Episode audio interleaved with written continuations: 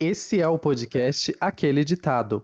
O seu podcast de entretenimento, cultura pop, memes favorito. E aqui no podcast você tem, tem muita frescura, tem muita viadagem, tem muita briga, tem muita treta. Eu tô aqui com a Gabs, que também é conhecida como a psicólica de Taubaté. Eu tenho aqui também a Pris, que é a nossa sapatão caminhoneira, vrum vrum. E eu sou Guigo, eu mesmo, a pessoa mais linda desse podcast. Vale dizer, se você está entrando aqui de primeira agora, caiu de paraquedas, é bem simples. Primeira coisa que você tem que fazer é já seguir a gente aqui nessa plataforma de streaming que você está ouvindo a gente. O Aquele Ditado está disponível nas plataformas de streaming Spotify, Deezer, Apple Music, Google Podcasts. Eita, pera lá. Não esqueça também que a gente posta o episódio no YouTube, hein? Então vai lá, deixa o seu like, se inscreva no canal, compartilhe com os amigos, com todo mundo que você conhece. E marque a gente. Corre, segue a gente nas nossas redes sociais. Como Facebook, Twitter e Instagram, arroba podcast Aquele Ditado. A gente sempre está publicando conteúdos, inclusive antes mesmo do episódio sair nas plataformas de streaming, a gente está soltando um trailer lá, que é como vocês vão ficar sabendo sobre o tema que a gente vai falar. Você descobre o convidado da semana, se tiver. Os episódios saem toda segunda-feira, eles são semanais. Então, bora começar logo essa bagaça. How to play DJ? Isso que eu tinha travado, né? Hum. Olá, olá, olá! Está começando mais um episódio do podcast. Ah, Aquele ditado! Nossa, gente. Nossa, gente, vocês estão parecendo a mulher do Google lendo as coisas. Credo, que horror! Mas então, amigas, sejam muito bem-vindas a mais um episódio nessa segunda-feira, como de praxe aqui, nesses foi quase oito meses de episódio, né, minhas filhas? Quase nove, na verdade, quase nove meses de episódio. E eu já quero saber uma coisa. Já chega logo me contando como que vocês estão, porque eu fiquei sabendo que hoje a gente vai ter muito conteúdo nesse episódio, então a gente não pode perder muito tempo. Bora, vamos. Ah, eu tô bem. Pronto, próximo. Nossa. Ah, eu, eu tô. Justifique suas Tô respostas, tá? Justifique bem, suas bem. respostas. Estão bem por quê? Nesse Brasil Ah, de eu- merda, como é que vocês estão bem? Porque cada um tem que cuidar da sua vida. E quando cada um cuidar da vida, todo mundo fica bem. É verdade. Ah, Faça as palavras da. Guigo a minha. Pronto. Isso, gata, então eu nunca vou ficar bem, porque eu só sei cuidar da vida dos outros. Sou É, assim. porque você é Maria Fofoca, né? Maria Gata, Cucu não pode Gata- ver um movimento na rua que já tá lá na janela. Pior do que cachorro latindo em portão. Mas fofoca move vidas, isso é importante. Se não É. fosse pela fofoca, a informação não seria disseminada. E sem informação a gente é o quê? Uma Gabs? Tu jura, É. nojenta? Mas é isso, a gente tá aqui mais uma segunda-feira pra alegrar o dia de vocês, pra fazer muita Tempo caricatice juntas. Não teve, não teve, foi no timing errado, você demorou muito. Mas é isso, a gente tá aqui juntas em Now mais uma vez pra alegrar essa segunda de vocês, que vocês, a gente sabe que vocês amam ouvir a gente, ver a gente aqui se batendo, se matando, mas hoje a gente veio só amor, né? Eu acho É que tá todo verdade. mundo Inclusive, o, o último episódio bombou. Parece que a galera adorou o episódio do Medos, né? Pelo que Uhum. soubemos. Pois é, menino. aí, Eu não, esper... eu não esperava, contam. sabia? Eu não Eu esperava não. por isso. Foi um episódio tão porque, assim, despretensioso. De Sim. todos os episódios, o medo é o que a galera foi ver.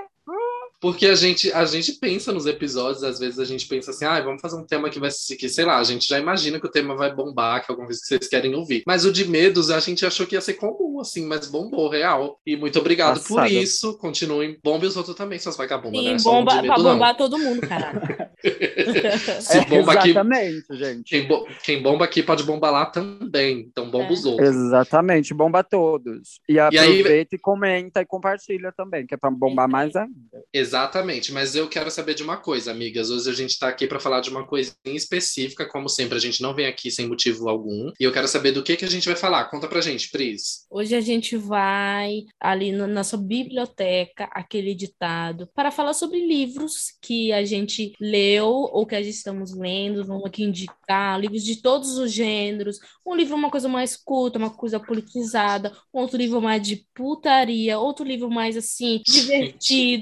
Aqui, aqui é assim, gente, é de tudo um pouco, é sempre assim. Sempre servindo, né? Sempre É. irmão, Exato. sempre unido, sempre Brasil. Exatamente. Como de praxe aqui, tô nem aí, vou inventar agora. Como de praxe, eu vou ler uma frase de um autor Ih, aqui pra gente. Tem alguém copiando alguém, hein? Vocês vocês estão Gostar. não tem ninguém copiando ninguém, não. Vamos lá. Gostar é provavelmente a melhor maneira de ter. Ter deve ser a pior maneira de gostar. José Saramago. Não sei, gente, eu não ia ler essa frase, não, mas eu fui abrir aqui meu Scooby, apareceu e aí eu li. É isso. Eu, hein? Foi o que veio na Nossa. hora.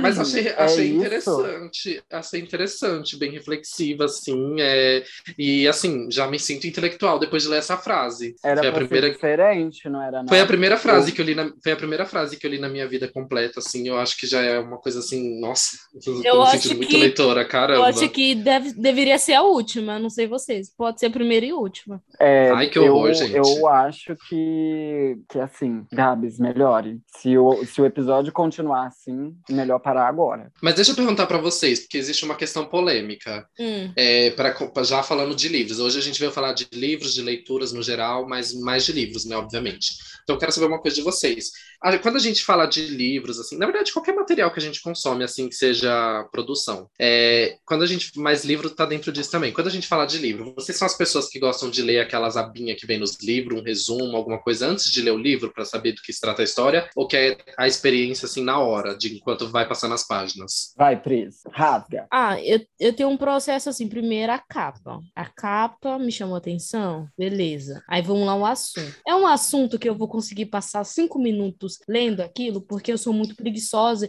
e passa um vento no meu lado, eu, eu já perco totalmente o rumo ali. Eu solto um pum, já falo, meu Deus, vou abrir, vou abrir o Instagram. É assim, se eu tô Fedeu. Entendeu? Vou abrir o Instagram e, não, e paro de ler. Aí, beleza. Depois disso, eu vou dar uma lidinha assim rápida, porque, como eu disse, eu sou preguiçosa. Aí eu penso, tipo, eu vou conseguir ler? Aí, tá, vou levar. Se não, minha mãe mandou escolher isso daqui. Se ela falou pra eu escolher, eu vou ler. Se não escolheu, vida que segue. Eu tô assim, gente. E- Eu não sou um bom exemplo de leitora. Não criteriosa. sou um bom exemplo de leitora. Não, eu Não. só queria, ler- eu só, eu só queria, já, já vou fazer uma especulação aqui que eu acho que tem muita chance de ser verdade. Depois do fim de toda essa análise que ela faz, ela já não tem mais ânimo para ler, porque ela leva Não. muita coisa em consideração. Real, Amiga, gente. os critérios são, são os critérios assim que você tem que. É pesado. É, É um. Amiga, ela- ela já bota- Como eu falei, não ela sou bota- exemplo de gente. Não sou Mas você viu a quantidade de critério? Ela já bota tudo isso que é para ela conseguir desistir antes, entendeu? Que um desses, um desses não tem como ela se decepcionar e desistir da leitura. Mas e você, Guigo? Conta pra gente. Eu, vocês só vão saber depois que a gente rodar a vinheta. Pera, e essa foi a introdução? Não, mulher, não. Corta, corta. Exclói. Exclói. Cadê a vinheta? Tá bom, vamos lá. Ah, vamos começar. 3, 2, 1, vai. Pera, posso, posso, pera. Posso sugerir uma coisa? Ah, Pode, com certeza. Ó, eu vou fazendo, vocês vão falando. é, eu ia fazer essa sugestão. Peraí, vamos lá. Olá, olá, olá. Não, não era pra ser assim, não. Tô sentindo que eu tenho que fazer de novo, tô esquecendo alguma coisa. Calma aí. Me perdi. Ai. Ai, é difícil. Ai, meu culto. Segue, o- segue o baile. Toca o programa, que eu tô cheia. Nós que lutes.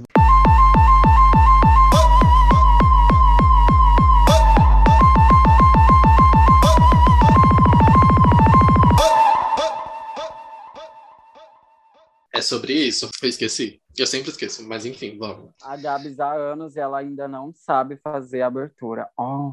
Ai, gato, o importante é que flui com naturalidade. Isso. Bom, voltando. Voltando. é, a pergunta foi quais os critérios para o que eu vou ler. Não, se se, eu- você, se eu se você gosta de ler as abinhas, se você gosta de ler um resumo antes, ou se você vai de cara na leitura. Então, amiga, para eu escolher um livro para ler, normalmente eu dou uma. Eu não acredito, eu não confio muito no nessas ah, leiturinhas de apoio que tem na contracapa e tal. Eu não, eu não acredito muito nessas sinopses, não. Porque a gente sabe, né, que como tudo na vida, nos dias de hoje, tudo é negócios, é business, e as editoras Sim. elas vão florear o máximo possível um livro para te convencer a ler, né? Tanto é que a Uhum. gente tem aí, teve aí por muito tempo como o maior best-seller do, do nosso país, aliás, no nosso país, no mundo, né? O 50 Tons de Cinza, que é um Sim. livro bosta, é um livro, um puta de um livro bosta, mas que por conta de uma, de uma contracapa bem feita, né? De uma sinopse bem feita, ele explodiu e virou o boom do momento. Uhum.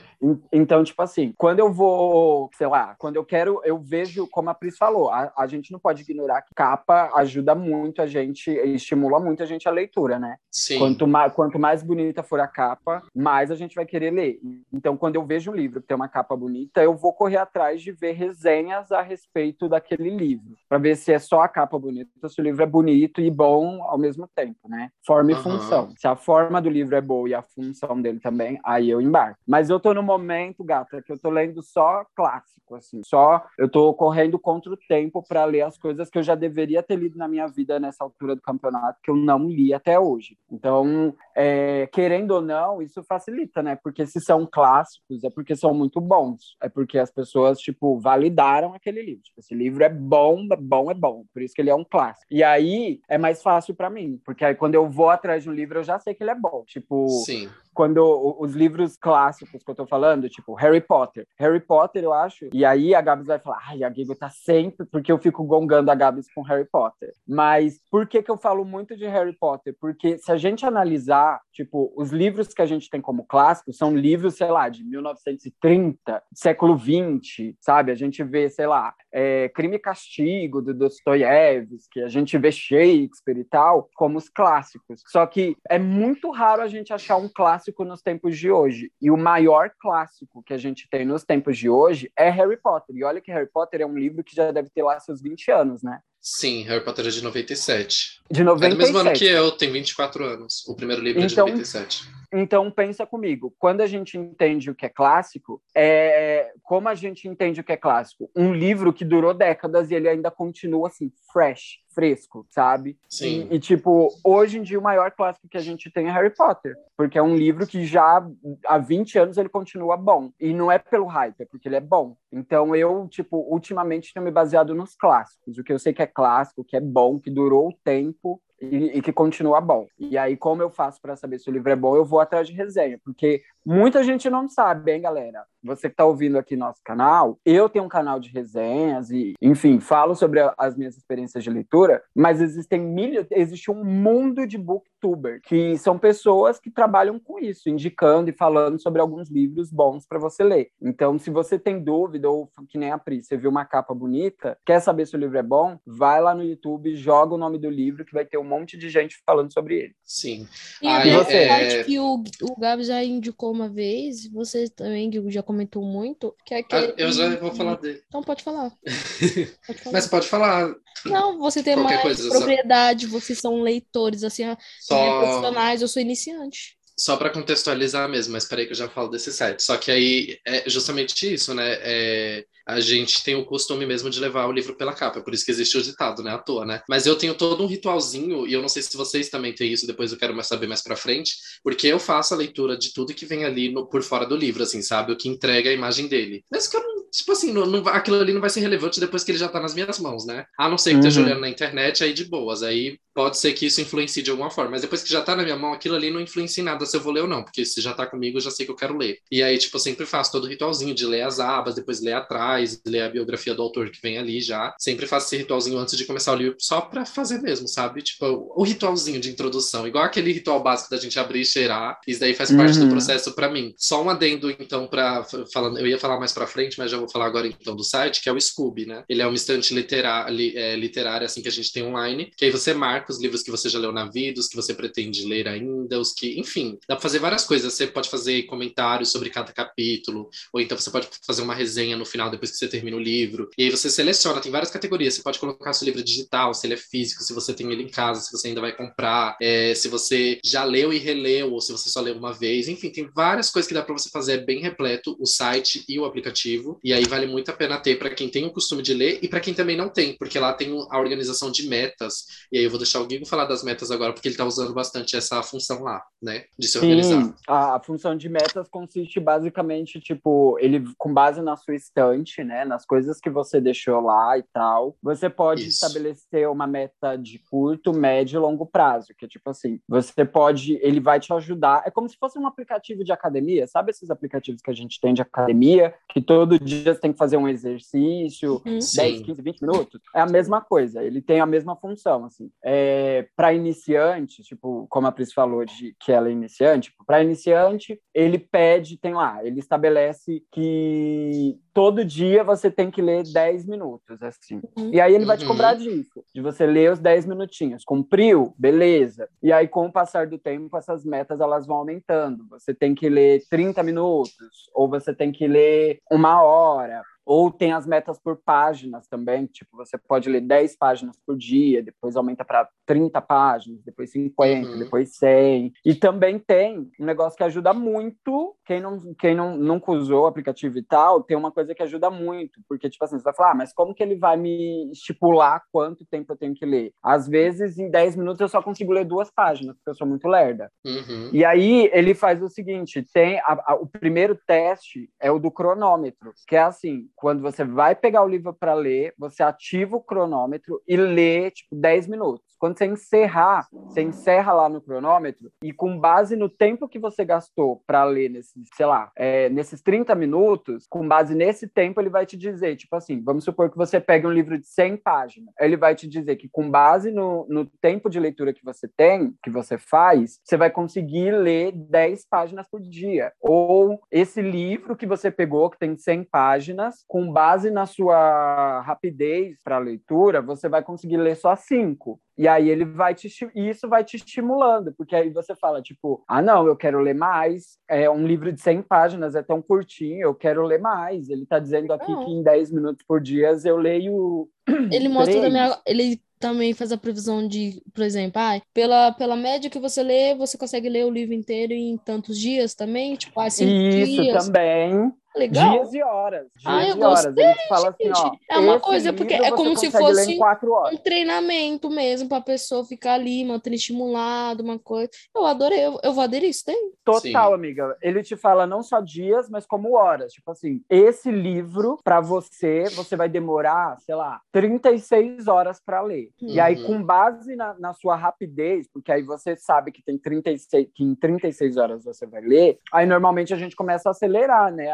Aprender, se habituar, a se acostumar com a leitura, e aí ele vai diminuindo. Tipo, agora não é mais 36, agora em 12 horas você consegue ler. Agora em 4 horas você vai conseguir ler esse livro inteiro. E ele vai, com base no- na sua leitura, na sua, No seu ritmo. tempo de. É, no seu ritmo, ele vai, Uhum. vai te induzindo, e vai te dizendo: ó, você consegue ler esse livro aqui em um dia. Em 10 dias, em 20 dias. É maravilhoso, gente. Maravilhoso. Além do que o Gabs falou, né? Tem lá as resenhas, você consegue ver se o livro é bom, se o livro não é tão bom, se o livro porque as pessoas vão deixando comentários aleatórios, às vezes elas vão dizendo, tipo, os resumos do capítulo. Tipo, eu costumo sempre deixar o resumo do capítulo. Se eu li o primeiro capítulo, quando eu encerro, aí eu vou lá e coloco o que, que aquele primeiro capítulo me disse. E aí depois eu vou pro segundo, e aí eu vou fazendo isso um por um, porque eu acho mais legal para quem vai ver, porque ele é uma rede social. Então eu acho mais legal para quem vai ver, porque aí a pessoa consegue, tipo, ir acompanhando a leitura junto com você. O Gabs já costuma fazer a resenha geral, né, Gabi? Isso, depois que eu termino. Eu ia até comentar isso daí que você falou agora no final, ainda bem que você falou já, dele, dele ser uma rede social, porque às vezes, o que acontece? Às vezes a gente tá, num, tá lá, tipo, nossos amigos não têm o costume de ler, a gente não tem ninguém próximo que costuma ler, e acaba que isso, ah, assim, quando você quer começar a ler e não tem esse hábito, acaba que isso é um desestímulo, né? Tipo, ai, não tem ninguém que me motive e tal. Então vale muito a pena você, por exemplo, recorrer a um aplicativo desse, que lá você vê outras pessoas é, que leram aqueles livros que, que você tem interesse ou que você acabou de começar a ler. E aí, quando você vê a experiência delas com os livros, às ve- às vezes isso motiva a gente a continuar, né? E tem como adicionar Total. as pessoas, tem como seguir, e aí vale Além do a que pena. tem como fazer troca de livros, você pode trocar livros com as pessoas também. Não sei se você sabia Verdade. disso, amiga. Você Aham. pode trocar e também tem sorteio todos os dias. Todos os dias tem Sim. sorteio. Tipo, Ele notifica, né? ele te notifica, tipo, ó, esses livros aqui estão para sorteio. E não é tipo sorteio de Instagram que é impossível de você ganhar, não, gente. É super fácil. Porque você entra lá, às vezes, sei lá, eu, por exemplo, lá, é, eu devo ter, sei lá, uns 10, 15 seguidores só. E aí as pessoas, elas vão sorteando os livros com seguidores delas. Uhum. Então as chances de você conseguir são muito grandes. Você consegue pegar e trocar trocar livro. Tipo, ah, gente, eu tenho esse livro aqui, alguém quer trocar comigo? Ah, eu quero trocar por esse, esse, esse. Alguém tem algum desses e queira trocar e tal? É bem legal. Eu indico super o Scooby. E um detalhe interessante é porque, tipo assim, às vezes o que a gente vê muito nas redes sociais é que a gente não consegue acessar as pessoas, né? Tipo, tem rede social que, infelizmente, a gente não consegue acessar as pessoas. Lá, a gente pode pensar, ah, é uma rede social de livros, não deve ser tão fácil de ter acesso a pessoas sem, se você não conhecer, não adicionar seus amigos. Mas se você segue pessoas aleatórias, as pessoas costumam interagir lá, porque as pessoas estão para isso, conversam. entendeu? E aí, Sim, tipo, assim, conversam assim, super. Tanto é que no episódio que a gente chegou, que chegou, esse site que chegou a ser comentado aqui no podcast, eu até falei que eu tinha acabado de voltar a usar ele recentemente. E aí, tipo assim, vem umas pessoas aleatórias quando eu faço resenha, curtir. Então, tipo assim, chega nas pessoas, sabe? Vale muito a pena. Mas ele é entrega isso. bastante, né? Eu quero saber uma coisa de vocês, que é, todo mundo que lê começou de algum lugar. Vocês lembram que, que lugar foi esse? O que, que vocês começaram lendo? Ou algum título? Que tipo de leitura foi? Se foi livro, quadrinho? É, que tipo de leitor vocês começaram sendo? Conte. Eu lembro. Por que ela tá travada, bicho? Eu lembro. Eu lembro que eu comecei, eu acho que o estímulo veio de casa. Bora agir, gata! Ou é eu que tô travado? É eu, né? Você tá travada. é você, linda. É, vem acusar os outros e ela que tá travado. Tu jura? Vem dar uma de Regina Roca pra né? segurar a gente. Ah lá, travando de novo. Enfim, vou aqui falando. Então, eu lembro que meu primeiro estímulo para ler foi, foi em casa mesmo. A minha mãe tinha uma caixa de coisas guardadas que ela guardava desde quando ela veio para São Paulo e ela gostava muito de ler gibi. E ela tinha uns gibis assim da época quando era cruzado, é bem antigo, o livro amareladinho que ela deixava guardado. E eu lembro de uma vez ela limpando as coisas com ela, ela falou: "Nossa, eu tenho os meus gibis aqui". E eu tipo, tava aprendendo a ler. Aí eu lembro que eu comecei a ler esses gibis e depois a outra leitura que eu tive, assim, de estímulo foi a Bíblia, porque meu pai lia a Bíblia todo dia e eu tava querendo aprender a ler, então muito, tipo, sentava com ele e ele falava, ó, oh, é assim, assim, assim, assim, assim, eu ia replicando. Só que a Bíblia não foi uma coisa que me trouxe tanto interesse, né? Foi mais os gibis. Mas aí, mas os gibis eu comecei a ler um atrás do outro. Eu lembro que na minha escola tinha uma biblioteca, eu comecei a procurar gibis na biblioteca, e foi vendo outros livros, outras pessoas indicando, fiz algumas amizades ali na biblioteca e foi indo. É Amiga, nossa, a Bíblia é pesado. Eu, eu leio bastante, mas eu acho que ainda não tenho complexidade ainda para conseguir ler uma Bíblia. Uhum. Mas eu tenho vontade, eu ainda vou fazer isso. Eu, eu conheço a Bíblia, claro, de não de cabo a rabo, mas várias passagens, mas a Bíblia é uma leitura bem difícil, bem é, difícil. difícil é, é para é para quem é para quem pode, não é para quem quer não. Amiga, eu lembro qual foi a minha primeira o primeiro livro e como foi, porque assim, o contrário da Prisa, aqui em casa eu nunca tive é, estímulo a leitura. E eu acho que isso acontece na grande maioria das famílias, né? A gente não está habituado a, sei lá, ser estimulado a ler e tal, muito por conta do, da educação que os nossos pais tiveram, né? O, os livros, para quem não sabe, olha como é, são as coisas, né? Os livros antigamente, eles eram muito caros. Tipo,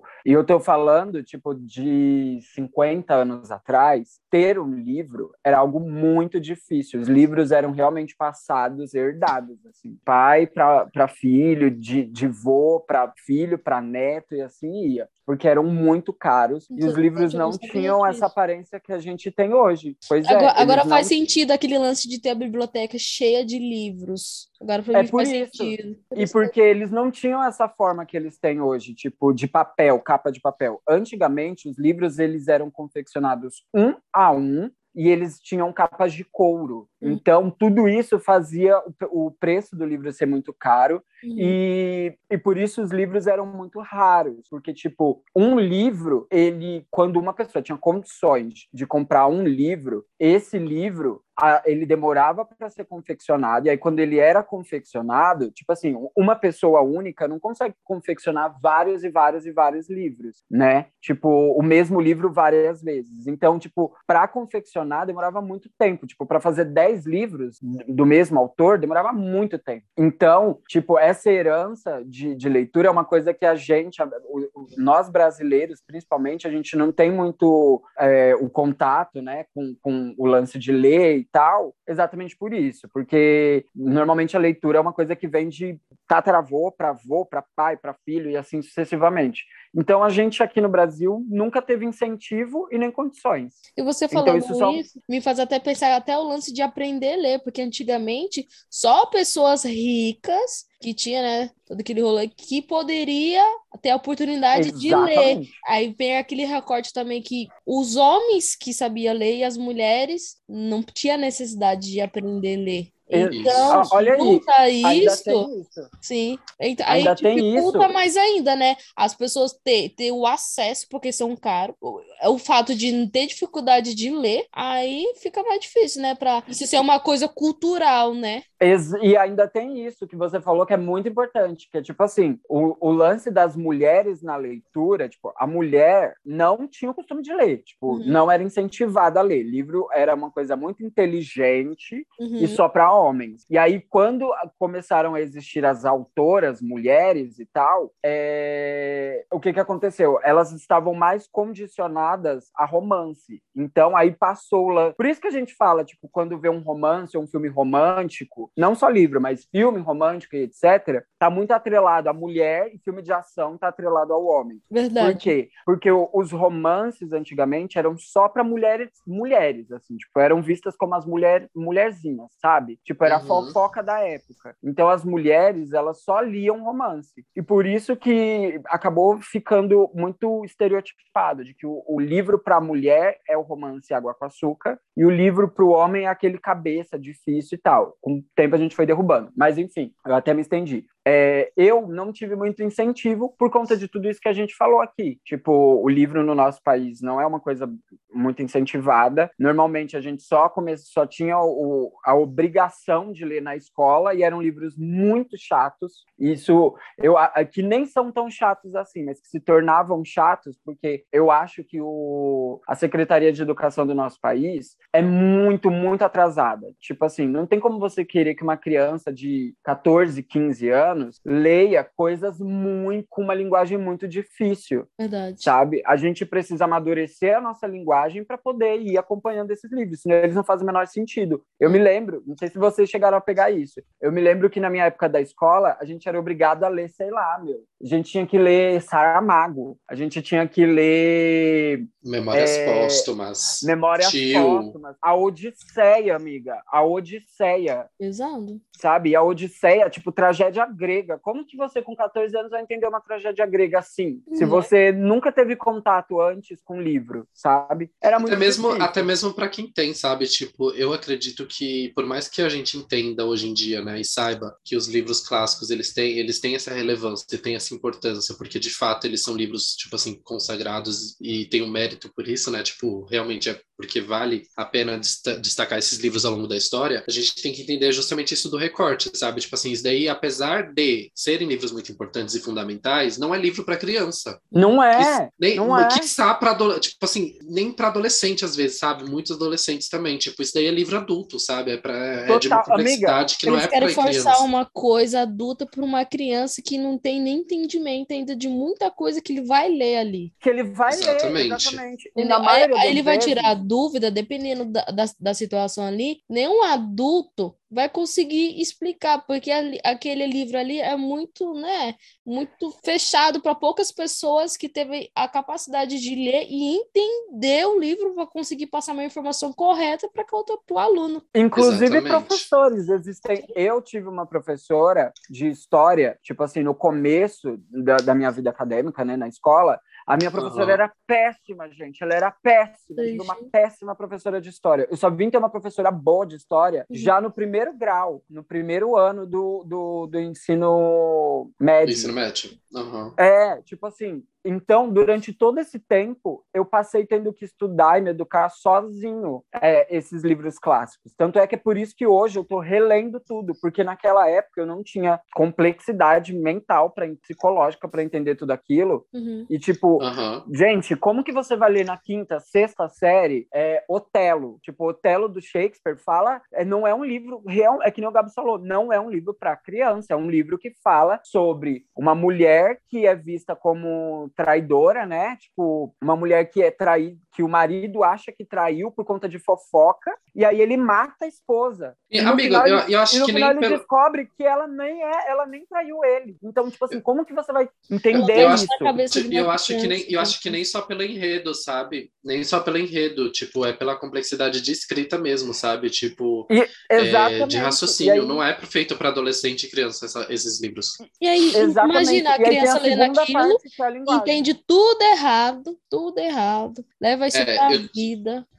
Ai, Eu fodeu. tive muita Amiga. sorte no. Fala. Amiga, eu, eu entendi tudo errado. Eu entendi, te juro por Deus, eu entendi tudo errado. Eu Você inter- até época- interpreta, mas, mas é diferente, né? O tipo de, de noção que você tem da interpretação nessa fase. Tipo, não é que você não vai entender se você ler. Você pode até entender, mas o problema Olha é a só. interpretação que você vai levar a partir disso. E, e por isso que eu falo que, assim, ó, o nosso país ele é extremamente conservador e hipócrita. Por isso, porque olha só, e eu vou declarar uma polêmica aqui. Naquela época, eu achava aquela mulher, a mulher de Otelo, uma puta, tipo assim, uma safada. E eu não tinha complexidade de entender que, tipo, ela não traiu o boy. Tipo, como assim ela não traiu o boy? E aí, olha só como nessa idade você não tem complexidade para entender nem o que tá escrito, nem a história. E isso já vai embutir em você automaticamente pensamentos machistas Com uma certeza. visão extremamente machista de mundo. E você não percebe que isso vai sendo colocado na sua cabeça desde pequeno. Sim. Mas, enfim, em resumo, Hum. É, eu não tive incentivo. E aí, a, a primeira coisa que me fez me interessar por realmente pegar um livro e falar, eu quero ler esse livro, foi a Peach. Não sei se vocês se lembram do primeiro álbum da Peach, que era Admirável Chip Novo. Hum. E acho era até já inspirado- comentou esse aqui também, né? E era inspirado nesse livro aqui, do Aldous Huxley, Fala- que é o fala- Admirável Mundo Novo. É, não esquece que tem que falar para os dois públicos. Sim, e é o Admirável Mundo Novo, que é o, o- um livro que a Peach se inspirou para fazer o álbum, e aí eu fiquei super curioso, porque eu amava o álbum, eu queria entender por que que ela, de onde ela tirou a ideia, e aí comecei a ler, e aí comecei a me interessar, e aí eu fui longe. Foi o livro da minha vida por muito tempo, da minha adolescência por muito tempo. Sim, eu acho que eu também já comentei aqui no podcast, mas eu não tenho certeza se eu comentei direito sobre a forma que eu comecei a ler. Tipo, primeiro que eu aprendi a ler com 5 para 6 anos. Eu aprendi em casa ainda, quem me ensinou foi minha mãe. E aí eu comecei lendo gibis, da Turma da Mônica principalmente, mas tipo assim, eu adorava gibi. E aí eu tinha vários gibis. Com o tempo também eu acabei ganhando gibis DC, Marvel. E tipo assim, tudo solto, sabe? Não era nem uma coisa sequência, assim. Então nunca acompanhei seriamente as histórias, mas eu adorava. Então, tipo assim, eu sempre gostei de ler desde que eu aprendi. E aí eu já falei aqui, isso daí eu tenho certeza que eu já falei, que o meu filme, um dos meus filmes favoritos da vida, assim, é Matilda. E aí, na época, quando, quando eu assistia a Matilda, eu ficava muito assim, tipo, querendo ser igual ela, porque eu achava que se eu fosse super inteligente, eu ia desbloquear os poderes igual ela. E eu achava que o fruto dos poderes dela era a inteligência, era ela gostar de ler. E aí eu, gost... e aí eu pirava, assim, eu era muito esse doido da, da, da leitura dos gibis, inicialmente. Aí quando eu entrei na, eu tive muita sorte que na quinta série é, eu tive uma professora de literatura e de português que, que ela foi que ela era maravilhosa assim. Aí ela fez um plano assim para incentivar a gente. Aí ela mandou todo mundo comprar uma agendinha é, e aí pegar um, qualquer coisa que servisse como agenda e a gente pegar e anotando é, título de livro o autor do livro e, e aí fazer um resumo toda vez que a gente terminasse um livro. E aí ela falava pra gente e que no final do ano ela ia ver quem é que tinha lido mais livro e ia dar um, um ia dar presente. No fim das contas, ela fez isso só para fazer criar um senso de competição para ver se a gente se estimulava para ler. Mas no fim das contas, ela deu presente para todo mundo, que ela deu um bombom, começou a distribuir bombom para a sala inteira. E aí eu lembro que a gente ficou super estimulado para ler, e a gente ia na biblioteca da escola, que nem tinha livro bacana, assim, sabe? Mas a gente queria ler, porque a gente estava ali todo empolgado e tal, e a gente pegava os livros da escola mesmo e lia. E eu ainda peguei, e ainda fui a pessoa que mais leu o livro na sala. E aí eu lembro que nessa época, nossa, eu tava muito estimulado, gente. E aí eu lia, e aí foi, e aí isso foi na quinta série. Na sexta série eu descobri que tinha uma biblioteca que fica 10, 15 minutos daqui da minha casa, e aí, e aí eu ia até essa biblioteca. Essa biblioteca foi meu, meu lar assim por muitos anos, porque eu não comprava livro, né? Meus pais não compravam livro para mim. Eu tinha no máximo as minhas HQs, e aí eu pegava e ia nessa biblioteca. Ela virou minha casa mesmo real, porque toda semana eu tava lá, ó. E aí até que chegou uma época, inclusive, que essa biblioteca ela até deixou de ser frequentada e infelizmente ela mudou de lugar. E depois que ela mudou de lugar, ela ficou muito mais inacessível. E aí ela já não abria mais todo dia. E aí eu ficava lá, ó. Eu ia lá no centro cultural. Antes ela não ficava no centro cultural, ela mudou para um centro cultural. E aí lá dentro ela vivia com a porta trancada. Que aí, no, tipo, como não tinha muito acesso, eles não abriam todos os dias. Pois eu ia lá no diretor do, na sala do diretor do centro cultural. Toda vez que eu ia lá e encontrava a porta fechada, eu falava, moço, quando é que a biblioteca vai abrir? E aí ele fa... ia, me passava dia e horário, eu voltava lá no outro dia, quando a biblioteca tava. E aí, às vezes, eu ainda encontrava ela fechada, mesmo na data que ele passava. Mas eu ia. Mas eu e foi ia com base nessa história, e foi com base nessa história que nasceu a menina que roubava livro. eu nunca roubei livro da biblioteca, da escola já, mas dessa não. eu já. Eu não. Alô, dessa não, porque eu, dessa não, porque eu tinha a carteirinha. E a carteirinha, eles tinham o telefone e o endereço. Se você não devolver, eles ficavam te importunando. Mas aí, enfim, e foi assim que eu comecei. Isso é nessa biblioteca que eu, tipo assim, boa parte dos livros que eu peguei foram nela, é, durante a minha infância, a infância adolescência, assim, e, e com amigos, né?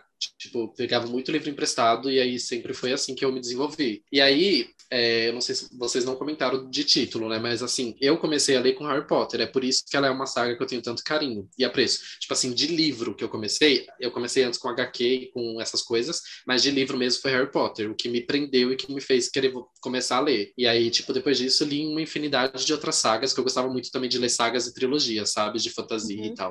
No mesmo nicho de Harry Potter, assim, de início. E aí eu lembro que Harry Potter foi o que me instigou a ler. É, teve algum momento que teve esse start, assim, para vocês? O Gigo comentou, né? dele. Que teve algum start, Pris, para você, assim, de alguma coisa que você teve, começou a ter o um gosto pela leitura? Porque o do Gigo foi o Admirável é, Mundo Novo e eu fui Harry Potter. E você? O meu foi quadrinhos do. Ai, que vergonha. Pato Donald. Ai, que é maravilhoso. Eu tinha. eu amava. Uma da Mônica, vale... o que minha mãe tinha. Uhum. E tinha do. Acho que era Pato Donald. Do... Seninha. Seninha. Minha mãe, acho que minha mãe não tinha esse. Era a turma da Mônica, do Pato Donald. E acho que, eu acho que era esses que eu lembro que eu comecei a ler muito, que ela tinha muito Turma da Mônica, e eu adorava. Tanto que eu tinha uma uhum. enorme da Mônica, que a cabeça era tão grande, bichinha, que dava até para chutar ela, como bola. E eu acho que era esses, acho que era esses. E depois eu fui caçar na biblioteca, depois, depois grande, que eu, que eu não, no começo, quando eu comecei a ler, não tinha acesso à biblioteca. Depois, quando eu mudei de cidade, que eu fui para a região, para Cotia, aí na minha escola que eu tava, tinha biblioteca pequenininha. Aí eu comecei a olhar outro, outros, outros os gibis e ler livros, né, mais adultos. Sim. Vale dizer que o que a Pris falou aí é, tem uma parte que eu ouço muito as pessoas falarem assim, ai, ah, eu tenho até vergonha, porque eu comecei pela. Ah, piranha, eu ia falar disso já. Por, gibi, por gibi e tal, mas, gente, gibi e, e HQ é muito bom e é leitura tanto quanto qualquer outro livro. Tem livros, por exemplo, eu trocaria qualquer um desses gibis que a Pris falou, que são, tipo, fodão, trocaria qualquer um deles por vários livros que eu, que eu já li na vida, assim, que são péssimos, assim, sabe? Uhum. Então, não sinta vergonha. Se você lê gibi e tal, isso também é literatura, isso também é livro e vale muito a pena, porque além de tudo, a pessoa teve que se esforçar, além de se preocupar com a história, ela teve que se preocupar com a imagem, também com o desenho, com o traço, para poder contar essa história história. Então é ainda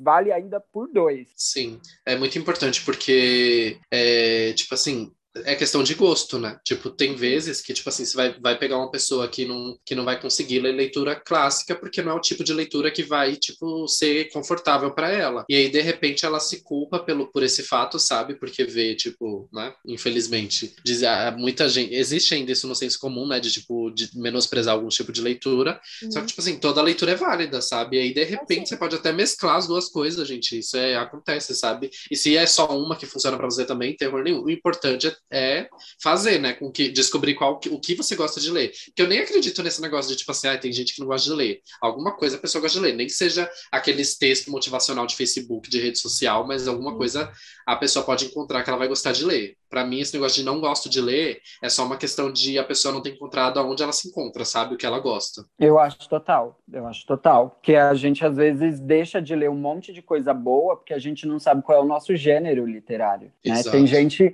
tem gente que gosta, ó, eu vou aproveitar porque eu não vou deixar esses negócios aqui à toa. Tem gente que vai gostar disso aqui, ó. Arrase RuPaul. Gente, só uma coisa, uma adendo aqui dentro desse episódio que vocês precisam saber. Você que tá ouvindo a gente em plataforma de streaming que não tem vídeo, esse é, esse é o primeiro episódio que a gente vai lançar ah, com é imagens, ao, com vídeo no YouTube. Então, é, se você quer assistir a gente gente. esqueci. Nossa, você... Gente, eu tô toda descabelada e você tá me falando isso agora, que se você lançar no YouTube, gente, Eu falei. estreia no Deixa eu- YouTube. Eu tô E aí, a Pris tá aqui toda descabelada, mas não tem problema, eu também tô, ó. Nem, nem lavei o cabelo hoje ainda. Meu Mas Deus. aí é isso, entendeu? É, a Eu gente vai. A gente vai mostrar os nossos livros lá, a gente tá com os nossos bookzinhos aqui para mostrar para vocês, mas aí quem tá ouvindo a gente nas plataformas de streaming, se quiser ver a gente ao vivo em cores, corre pro YouTube. Não vai encontrar nada demais, edições exuberantes, nada disso, tá? Do jeito que a gente tá gravando, a gente vai subir aqui. Se quiser ver, veja, mas não venha criticar a gente não. Já tá avisado que vai ver todo mundo sem filtro. Exatamente. Mas, eu aí vou fa- até- fala, o nome, é, fala o nome do livro bom- que tu não disse. Foi bom a Gabs me, me, me, me lembrar disso. Então, tem gente que fala que não gosta de, de ler, etc., e às vezes não encontrou seu gênero literário. Tem gente Isso. que vai gostar muito desse livro aqui. Para quem não sabe, o livro que eu estou mostrando é o Arrase, da RuPaul. Foi o primeiro livro lançado dela aqui no Brasil, o Arrase. Sim. Depois ela lançou o Guru, se eu não me engano, e tal. E nesse livro aqui, tem um monte de fofoca e ela falando sobre a vida dela, como ela chegou onde ela chegou, contando Uhum. como quanto quantas horas ela passa para se transformar na RuPaul, tipo que no começo começou com quase 12 horas e aí depois baixou para 8, depois ela caiu para 6 horas e hoje em 4 ela consegue se transformar na RuPaul. Tem gente que vai gostar e isso aqui se encaixa em tipo em, num gênero que é tipo biografia, é, entretenimento, etc. E tem gente que vai gostar. Eu, por exemplo, amei esse livro aqui eu ganhei do Marcelo, Marcelo que já foi falado aqui várias vezes nesse canal, que é um fã, é um amigo, acho que mais do que foi, ele é amigo. O Marcelo me deu o Eu Travesti da Luísa Marilac. Ai, você poderia me emprestar, né? Porque eu tô muito afim de ler esse livro. Eu também Esse tenho livro vontade. Incrível. Isso daqui é o quê? Biografia. Talvez você não Amo. goste disso, mas talvez você goste do Hobby como um Vai esgotar suas Outro opções livro aí. que eu quero ler também. Ó, eu tenho uma coisa que é aqui, para ó. guarda- desenvolver criatividade. Eu tenho Sim. uma coisa aqui, guardada na manga. Se você gastar todas essas opções, você não vai ter depois Ah, você mostrar, tá? manga aí Calma, é... eu não vou, não vou, não vou é não. Tem o Hobby como artista, que é um livro que é para desenvolver criatividade. Ele Sim. pode cair um pouco em autoajuda, ele pode cair um pouco em, em livro de antropologia, porque ele estuda a- o ser humano e tal, Sim. e ele te dá várias dicas. Se você não gosta de nenhuma dessas coisas, você pode ler A Sangue Frio, que é mistério, é baseado em fatos, tipo, é um crime que aconteceu realmente, um assassinato, e aí tem toda a investigação, a descoberta, como aconteceu. Então, assim, gente, tem todo, tem, se você não gostou de nenhum desses, tem uma história mais simples, como o Gabs falou, que é o Wicked, que é a continuação do Mágico de Oz, sabe? Então, assim, tem diversos livros que você não tem como dizer que você não gosta de ler. Talvez você só ainda não encontrou o que te atrai. Sim. E aí é uma questão de você saber o que você gosta mesmo, sabe? Se você não sabe, vai buscando. Eu não acho- tem nenhum problema em parar de ler. Isso vale muito a pena a gente falar. Porque eu já deixei, tem um livro que eu achava que era maravilhoso, eu falei, eu vou ler, que é O Homem do Castelo Alto, que é um livro que a, a premissa do livro, a história, parecia que era incrível, e aí eu comecei a ler, eu falei, gente, que bosta, não vou ler, e parei de ler. Aham. Eu acho que uma forma interessante para fazer esses testes, tem muita biblioteca boa espalhada em São Paulo, pública, que você vai lá, você consegue estar bonitinho organizado, separado pelos gêneros. Você vai lá, ah, vou, vou procurar um gênero de literatura. Pega o livro lá, gasta cinco minutos, começa a ler um livro, pega outro, gasta cinco minutos para ler e começa a ver. Tá bom, li um pouquinho de literatura, vou pegar outro gênero. E vai fazendo um teste que através desses livros você consegue ver qual que se identifica melhor. Se se identificou com um, você vai lá, pega, esse eu vou levar para casa, eu vou tentar ler. Se você gostou daquele gênero, encontrou um livro de uma indicação que alguém te passou e não tem na biblioteca, pô, vou lá comprar, porque como eu já comecei a ler esse tipo de gênero, então eu já sei que eu me identifico. Então é uma forma de você se autoconhecer para saber o que você gosta e você pegar aquele hábito e começar a ler. Acho que é uma, uma coisa interessante nessa questão de gênero que o Guigo falou, porque eu, eu parando para Total. pensar agora, eu tenho dificuldade para ler, mas eu parando para pensar agora no gênero que você falou, os livros que me atraem mais é biografia. Então, parando para pensar agora, se eu for procurar livros de biografia de artista ou então pessoas que eu admiro, eu sei que eu vou conseguir ler. Então, Exatamente. já sei que é uma coisa que se eu começar a ler, pode me estimular legal ou para E outro. tem, e Até tem o lance... porque. Ah, pode Fala. Gabi. Não, eu só ia falar que e tem o lance de identificação. Tipo assim, eu, eu sei de um livro que a Pris leu recentemente, que, tipo assim, o que que te atraiu naquele livro? Ah, mulher forte e etc. E aí eu, você já sabe que você gosta de biografia e que hum. você gosta de mulheres fortes, etc. E aí, com base nisso, é só você jogar, tipo, mulheres fortes da história. Você vai ver Joana Dark, você vai hum. ver Elizabeth, você vai ver Mary Stuart, que são histórias de mulheres fodonas uhum. que vale a pena conhecer. E eu, você vai procurar as biografias dela, pronto. Você entra num mundo aí que você vai longe, assim, que você vai descobrir, tipo, uma infinidade de pessoas incríveis que você vai adorar conhecer. Tem até livro, que é as mulheres, a, as, as, a, a história das mulheres fortes que fizeram o Brasil. Tipo, tem Sim. um monte e que vale muito a pena ler. Sim, eu ia até. Pode falar, Gabs. Ah, eu ia até. Eu ia comentar só isso mesmo, que, tipo, até essas últimas leituras que você fez, que você chegou a comentar com a gente, é tudo dentro desse, desse mesmo gênero, né? Porque realmente é uma coisa que você gosta e você vem toda animada quando vem falar deles pra gente. É... Biografia, total. Biografia. E, e aproveitando isso, ah, o que o, que o Gui falou me fez parar pra pensar. Vocês acham que o estilo de séries e filme que a gente assiste, de gênero, também reflete no do, do tipo de leitura de vocês ou não? Então, tipo assim, por exemplo, não. ah, eu gosto muito de séries de ação, então eu vou acabar buscando mais ver livros de, assim, mais de aventura, de ação, essas coisas. Ou não tem nada a ver? Não, sim, mas depende. É, tem, acho que tem alguns gêneros que, é, Ai, que eu gosto. Sempre depende.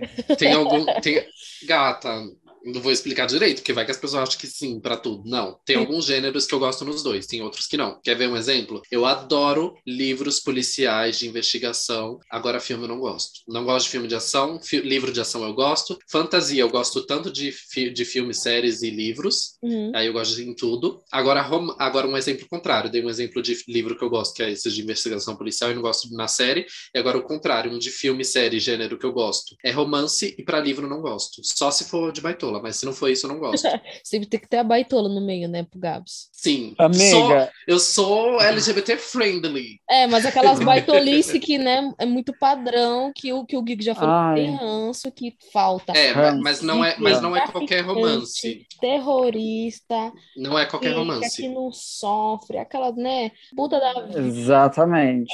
É, eu acho mas, que assim, ó. Eu, eu só, só, vou comentar, só vou comentar uma coisa, de uma coisa que vocês comentaram lá atrás e que eu ia falar e eu esqueci. Hum. Sabe os 50 tons? Gente, vocês acreditam que eu nunca nem li e nem vi o filme? Nenhum. Não, o filme não tá perdendo vi. nada. Agora o, o, livro, eu nunca li o livro. Porque ele nunca me. Nunca me não nunca não tá perdendo me, nada. Nunca nem me interessou. Mas o que, que você ia falar, Guigo? Conte. Não, eu só ia falar que eu concordo com a Gabi, sim. É, depende muito do, do tipo. Eu sei que, tipo assim, para leitura, eu, eu gosto de. Eu tenho vários gêneros de leitura que eu gosto muito. Uhum. Mas filmes, por exemplo, tem coisa que eu acho que eu conseguiria ler, mas não conseguiria assistir, sabe? Porque, por exemplo, Jogos Vorazes. É, eu sei que falam muito bem, muita gente gosta de Jogos Vorazes, mas eu não consigo gostar de Jogos, jogos Vorazes porque eu sei de onde vem a premissa de Jogos Vorazes, ou Divergente, Insurgente, etc. Tipo, tudo isso saiu de um livro que, que é de 100 páginas, que eu vejo, tipo assim, uma galera lendo quatro, cinco livros de, de Jogos Vorazes sendo que ela conseguiria ler um de 100 páginas que diz tudo que tem em Jogos Vorazes. Bloque!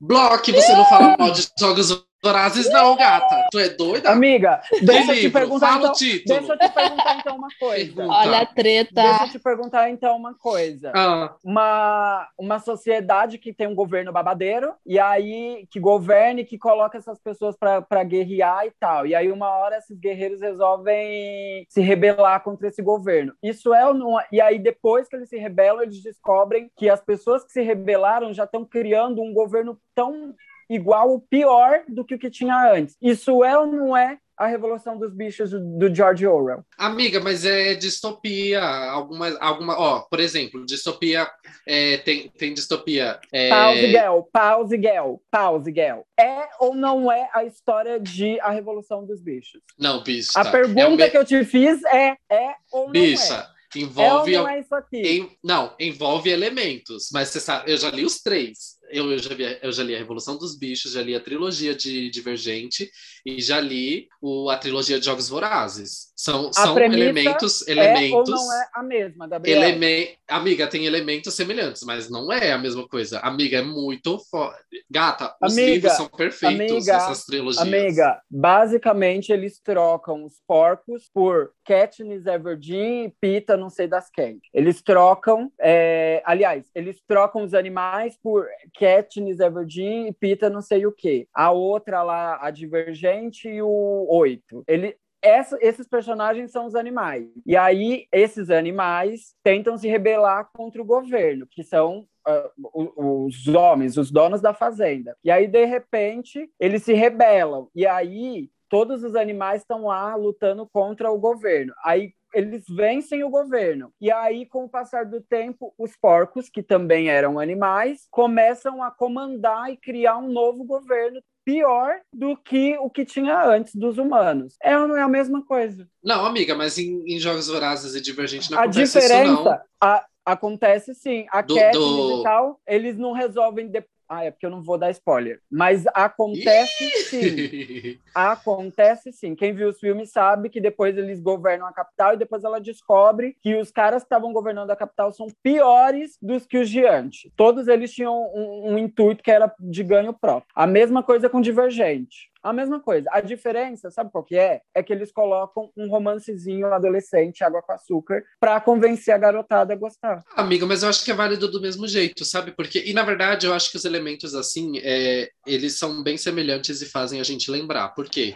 Porque ali a gente vê uma realidade onde, tá, onde tem um, um governo autocrático. E aí, tipo, existe, existe sempre, sempre, amigo, mas isso sempre vai existir na história, seja Amiga. na realidade ou na ficção, sempre vai existir. Se existe opressão, alguém que tá desfavorecido, uma hora vai acordar pra vida e vai querer lutar contra isso. É normal. Amiga, eu concordo que isso existe, mas a minha crítica é exatamente essa. Eu acho que tudo isso é para vender livro, é para te fazer gastar dinheiro, porque para que que você vai comprar uma saga, vai pagar 50, 60, na época era até mais caro, 60, 70 reais num livro, aí você vai ter que comprar outro, e aí depois você vai ter que comprar outro, que normalmente o último é sempre mais caro. No final das contas, você vai pagar 300 reais numa saga de três livros, sendo que você pode pagar 40 reais, 30 reais, 20 reais em um livro só, para ler a mesma história. A diferença é que essa história não vai estar fantasiada. Isso é para vender livro para jovem, para fazer o Aí eu jovem já, vou, eu já vou discordar mais uma vez. em- Eu clássicos, concordo com Eu já vou entendeu? É Eu já vou discordar. pra, pra, pra vender pra jovem, pra aquelas É. crianças, aqueles É. adolescentes, Mas aí, os hormônios lá, aquilo e aquilo. Mas eu vou trazer É, duas depois- coisas. Vou trazer duas É. coisas.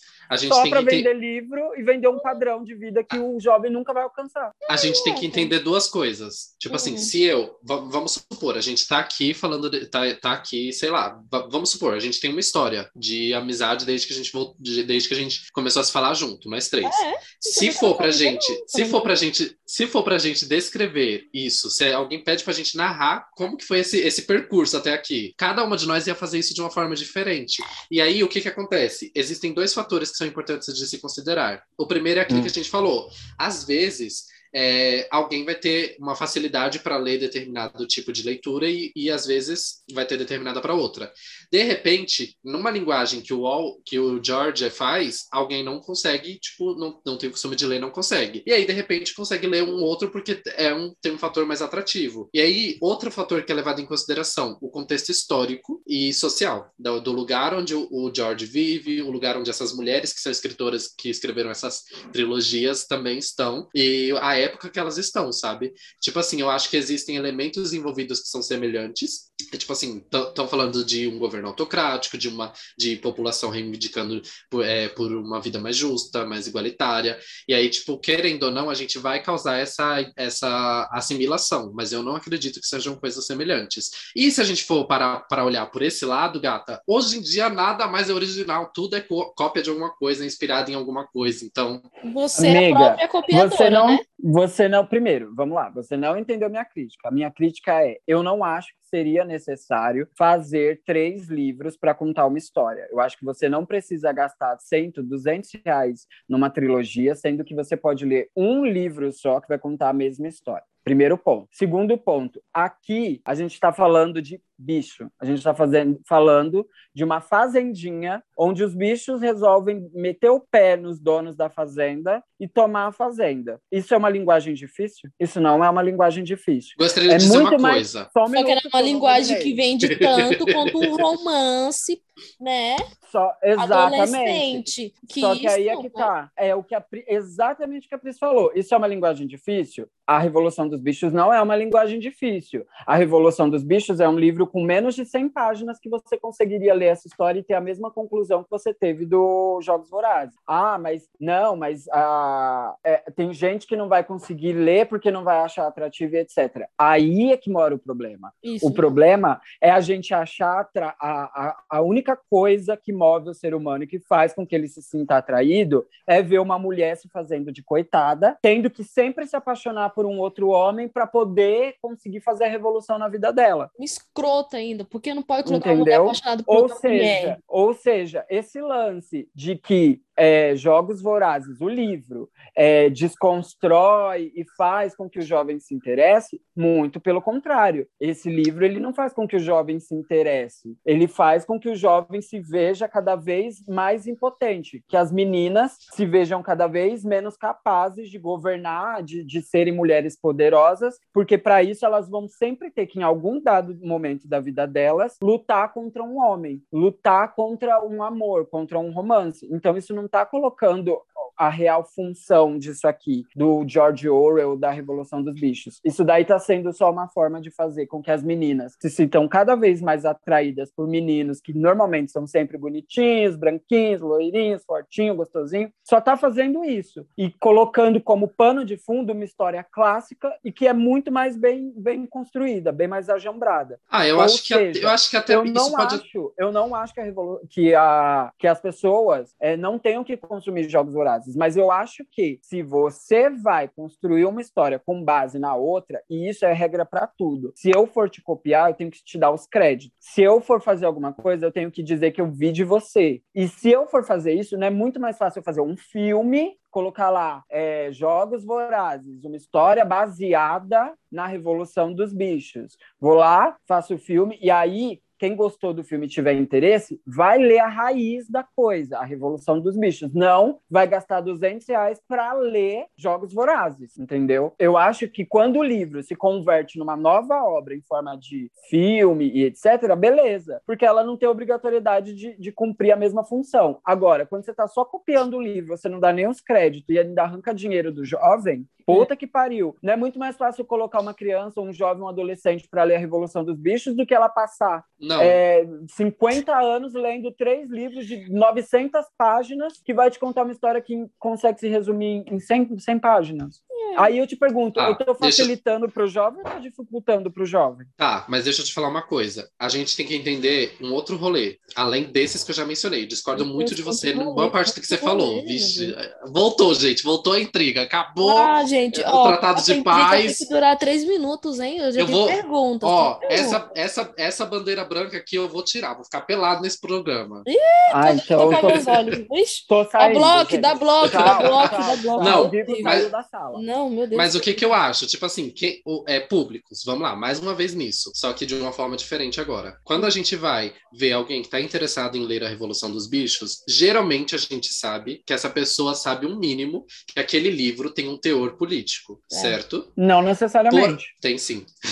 Não necessariamente. Amiga, a trama dele é para passar um cenário político de uma forma mas, clara. Tipo, é, um, é, aí, uma, é, um, conto para isso. É, é um conto para isso, mas aí é que tá. Isso é algo que você só vai descobrir no final do livro. É, é só aí que você, se você tiver consciência, se você tiver senso crítico, você vai entender que ele está fazendo realmente uma crítica à Revolução Russa e etc, e etc, e etc. Se você não souber, vai passar batido e você vai gostar do mesmo jeito, independente de você gostar de política ou não, porque ele não foi um livro pensado para ser assim. Aliás, oh, ele foi um livro que você... recria a história. Mas você pode, tipo assim, a pessoa pode não entender é, a referência, Ela sabe? Ela pode não entender a referência de que é tipo a crítica à Revolução Russa, mas essa pessoa, sem sombra de dúvidas, não tem como a pessoa não perceber que ali tem um rolê das classes e tal. Impossível você não perceber o teor político desse livro. Seja seja você catando a referência direta do que ele está fazendo referência ali, ou não. Você não tem como sair dele sem perceber isso. Que ele é uma hum. crítica justamente a essas coisas.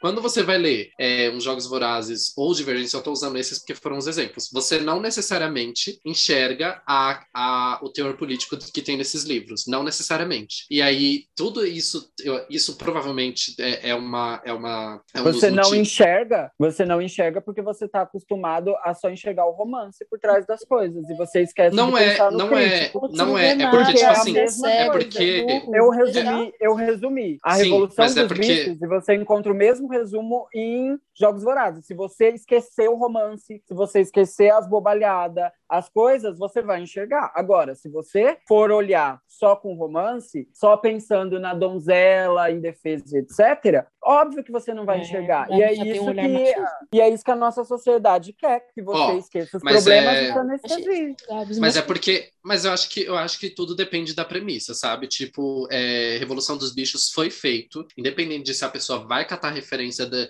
de que ali é uma analogia à Revolução Russa ou não, ele foi feito para ser um livro político. Ele foi pensado de forma política, escrito de forma assim. Jogos Hum. Vorazes tem isso envolvido, porque ali tá falando de uma sociedade, é uma sociedade distópica, onde existe Amiga. um governo autocrático. Mas ali não é a premissa principal, sabe? Tipo, Amiga, existem desculpa. outros fatores envolvidos. Mas enfim, Ó, gente, não quero ficar nessa é, discussão, Amiga, peraí, gente vai. peraí, me desculpa, ó, eu tô cheia. A gente Não, levantou os dois pontos assim, e aí ó, fica para é só- reflexão. Inclusive, deixa eu falar uma coisa. Deixa eu falar uma coisa. A gente pode, é, é, a gente, você vai terminar aí, a gente vai mudar de pauta que a gente tem várias coisas para falar aqui. Só que eu já vou fazer uma proposta. Depois a gente pode, se o público se interessar, se o povo quiser, a gente pode estender esse papo para outro canto, para outro dia, em outro lugar. Vai, continua. Não, deixa, pode continuar. Fala. Fala, meu amorzinho. Tu não vai concluir? A- a Pris diz- ó. Não deixa, acaba com a raça dele. Não, amiga, porque ela vai passar vergonha. Ela vai Ah, passar é vergonha. verdade. Não, você, po- A Gabi você, já passa vergonha. Eu não- eu Você- não vou você-.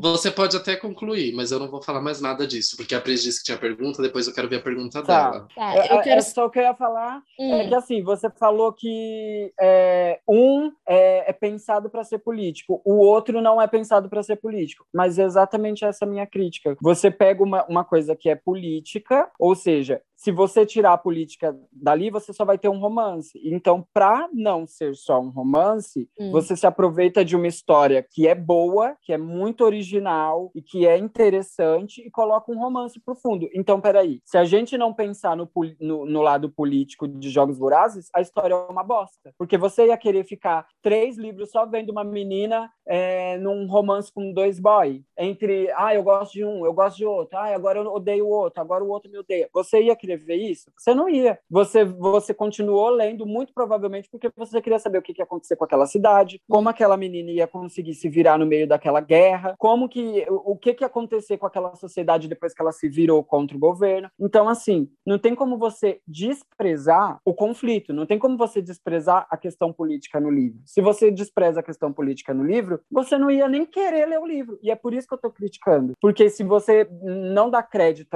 à, Revolução dos Bichos, se você não dá crédito à, à história de origem, automaticamente o resto não presta. A- a- Os Jogos Vorazes é bom, não é por causa do romance da Katniss com o Pita e com o outro arqueiro verde lá. Não é por isso que os Jogos Vorazes é bom. É bom por conta da questão política que, que tá lá de pano de fundo. Sim. E é isso que me irrita, porque as pessoas não percebem que o que elas gostam, na verdade, não é do romance, é do pano de fundo. Só Uhum. que o pano de fundo, você não precisa gastar 200 reais para ler. Você pode pagar 40 reais num livro, A Revolução dos Bichos, e ler o pano de fundo. Sim. Eu falei que eu não ia comentar, mas agora eu vou sim Ah, também. não. Tô brincando, Não, tô brincando, não, tô brincando. boca. Não, tô brincando. Eu vou, eu vou, Eu tô brincando, Eu eu tô brincando, eu tô brincando, mas é isso, gente, ó, quero saber, É isso. tá? O Eu Gabs tá eu- eu- errado e Guigo tá certo, como sempre. Eu Parabéns. poderia, eu, eu, eu, eu queria muito esmu- esmurrar a cara dela. Eu discordo totalmente, mas eu Ela quero quer esmurrar saber. porque ela é invejosa, que ela passou vergonha.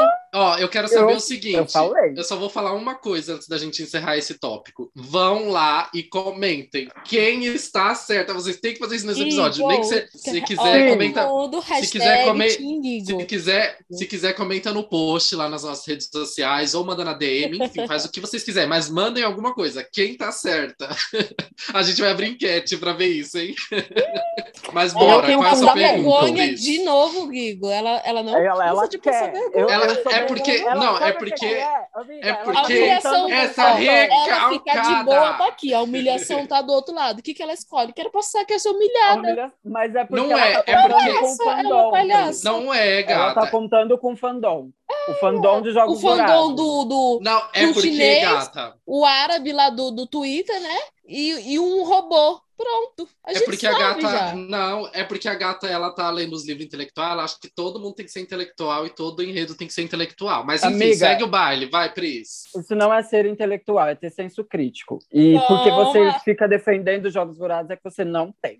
Vamos, Pris. Fiz. Chupa, É porque não é uma- chupa que é de uva. Eu só queria dizer que não é uma Tá, cópia da história, igual ela falou, mas a gente. Essa é a premissa básica, mas enfim, quem tem interpretação sabe. Vai, Pris. Vai, Pris. Eu quero saber de vocês, do que vocês acham daqueles livros que depois vira, sei lá, um filme, uma série. Se, se, se- Odeio adaptações. vocês, vocês não Ah, gostam, não? Qual que- Eu gosto, eu gosto Depende. bastante. Depende, gosto só da dos jogos vorazes. Tá bom, vamos lá. Eu, eu quero que vocês citem pelo menos uma adaptação, sei lá, que foi boa ou mais ou menos, e uma que foi péssima, que você falou, cagaram, o livro é muito As bom." vantagens de ser invisível. Eu amo as vantagens de ser invisível. Tanto o livro quanto o filme. Eu sou muito viciado, eu adoro. Eu adoro. E Você, Guigo, tem algum?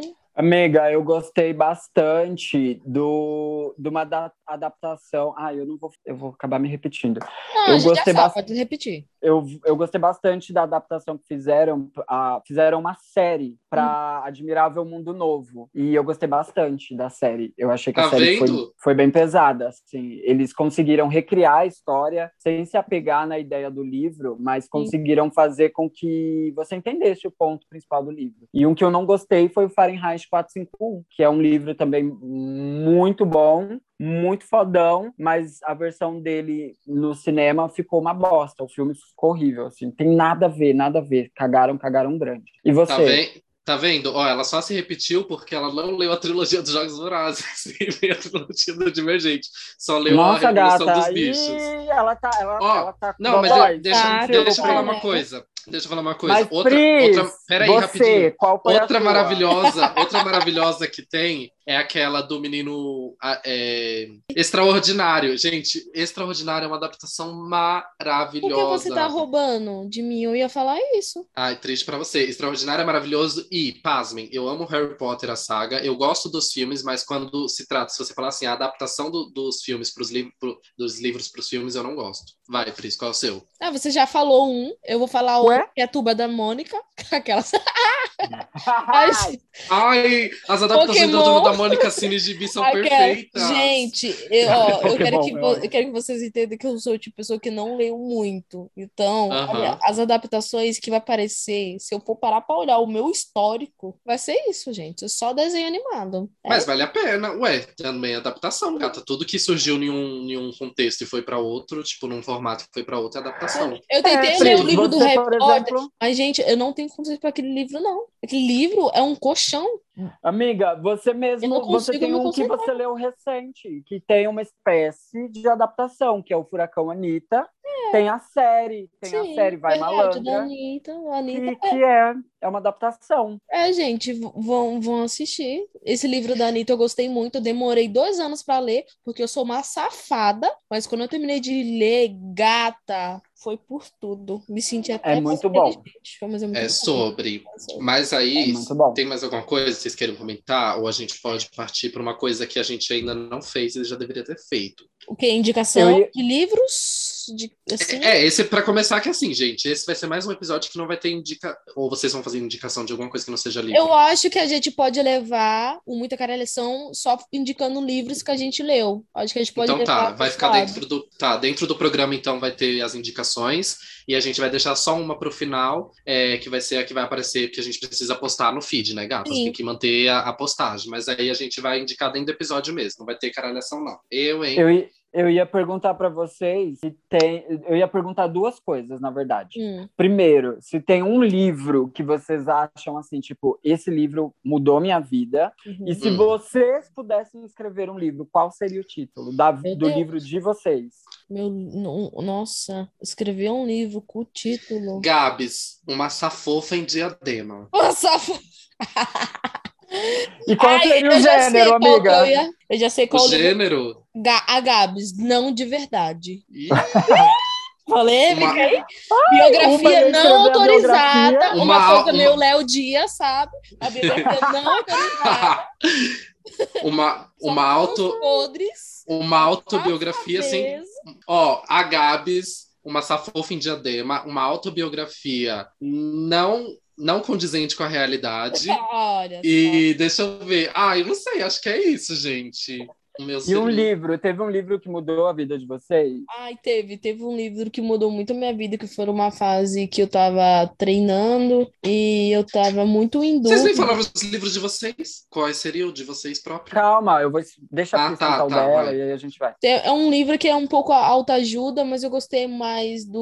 O que me chamou a atenção muito do livro foi porque é de um. Conta muito da história de um jogador que ele me influenciou muito na área do esporte, na área da vida também. Assim, pessoal, Uhum. é um- uma pessoa que me inspirou muito, que foi o- Michael Jordan. E é um livro. é, nunca deixe, nunca deixe de tentar. O livro conta um pouco da história dele, do processo dele, de ele se dedicar ao esporte e como isso afetou também muito a vida pessoal dele. Tem até um filme da Netflix que fala um pouco mais aprofundadamente da- dessa história dele. Só que esse livro não é escrito por ele, é um, é um livro escrito, é, reescrito pelo. Qual é o nome daquele técnico do time de vôlei feminino? Bernardinho. Bernardinho. Hum, Passada! É bem legal.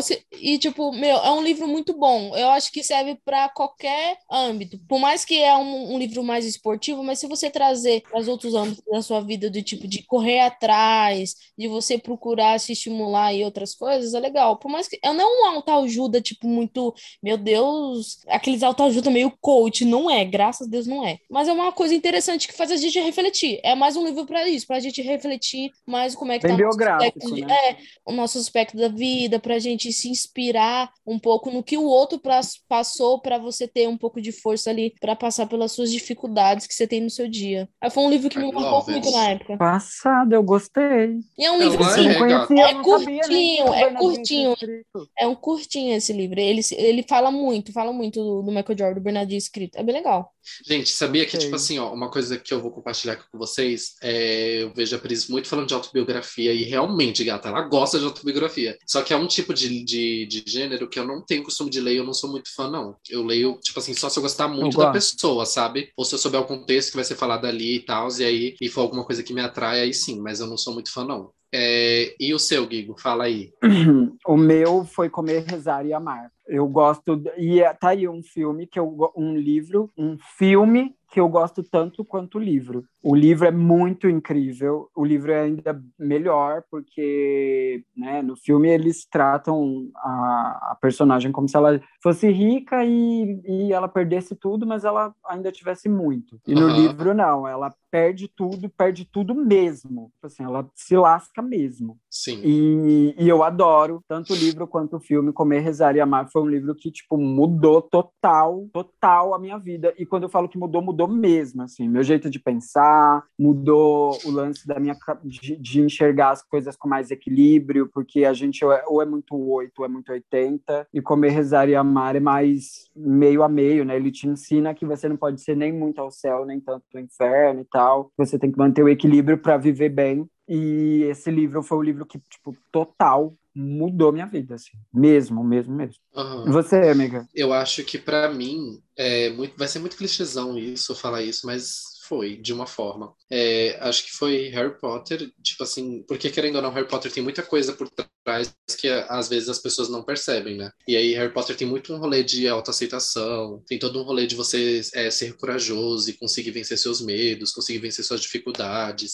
Tem um rolê também que, tipo, é, que eu achei muito lindo. Eu sei que a JK, ela é muito uma pessoa muito problemática aqui fora, sabe? Mas na época era uma coisa que me ajudou muito, que foi quando eu descobri que ela tinha depressão e que os dementadores que ela descreve nos livros, é, a forma como ela, como ela identifica eles e descreve, era ela falando sobre como ela se sentia com a depressão, sabe? E, e isso na época eu lembro que, que foi uma coisa assim que eu achei extraordinária e tudo. Eu acho muito bonito até hoje esse lado, sabe? É, a forma como ela descreveu aquilo e tal. E aí, é, tanto é que, tipo assim, no filme, no livro, enfim, na história do Harry Potter, o que que o que afasta, os, o que recupera as pessoas depois que elas são atacadas pelos dementadores é chocolate. E aí tem toda uma explicação da vida dela pessoal por isso, que é porque ela, ela dizia que por mais que ela estivesse na bed, quando ela comia chocolate, ela conseguia se sentir um pouco melhor. E aí Passada, é isso. eu não sabia disso. Sim. É, e aí Harry Potter, por todas essas questões que tem assim por trás, sabe? Tipo, implícita ali na, na, na história. E aí o, o outro é esse livro Pressa de Ser Feliz, do Matheus Rocha, que é uma que ele tem ansiedade e tal, e ele fala isso de uma forma pessoal. Eu até considero uma. É tipo assim, ele não conta a história dele, mas ele conta a experiência dele com ansiedade. Não sei se se encaixaria em autobiografia, porque de certa forma ele conta ali, mas não conta tipo a história dele cronologicamente, sabe? É um fator da história dele que ele conta e a experiência dele com isso.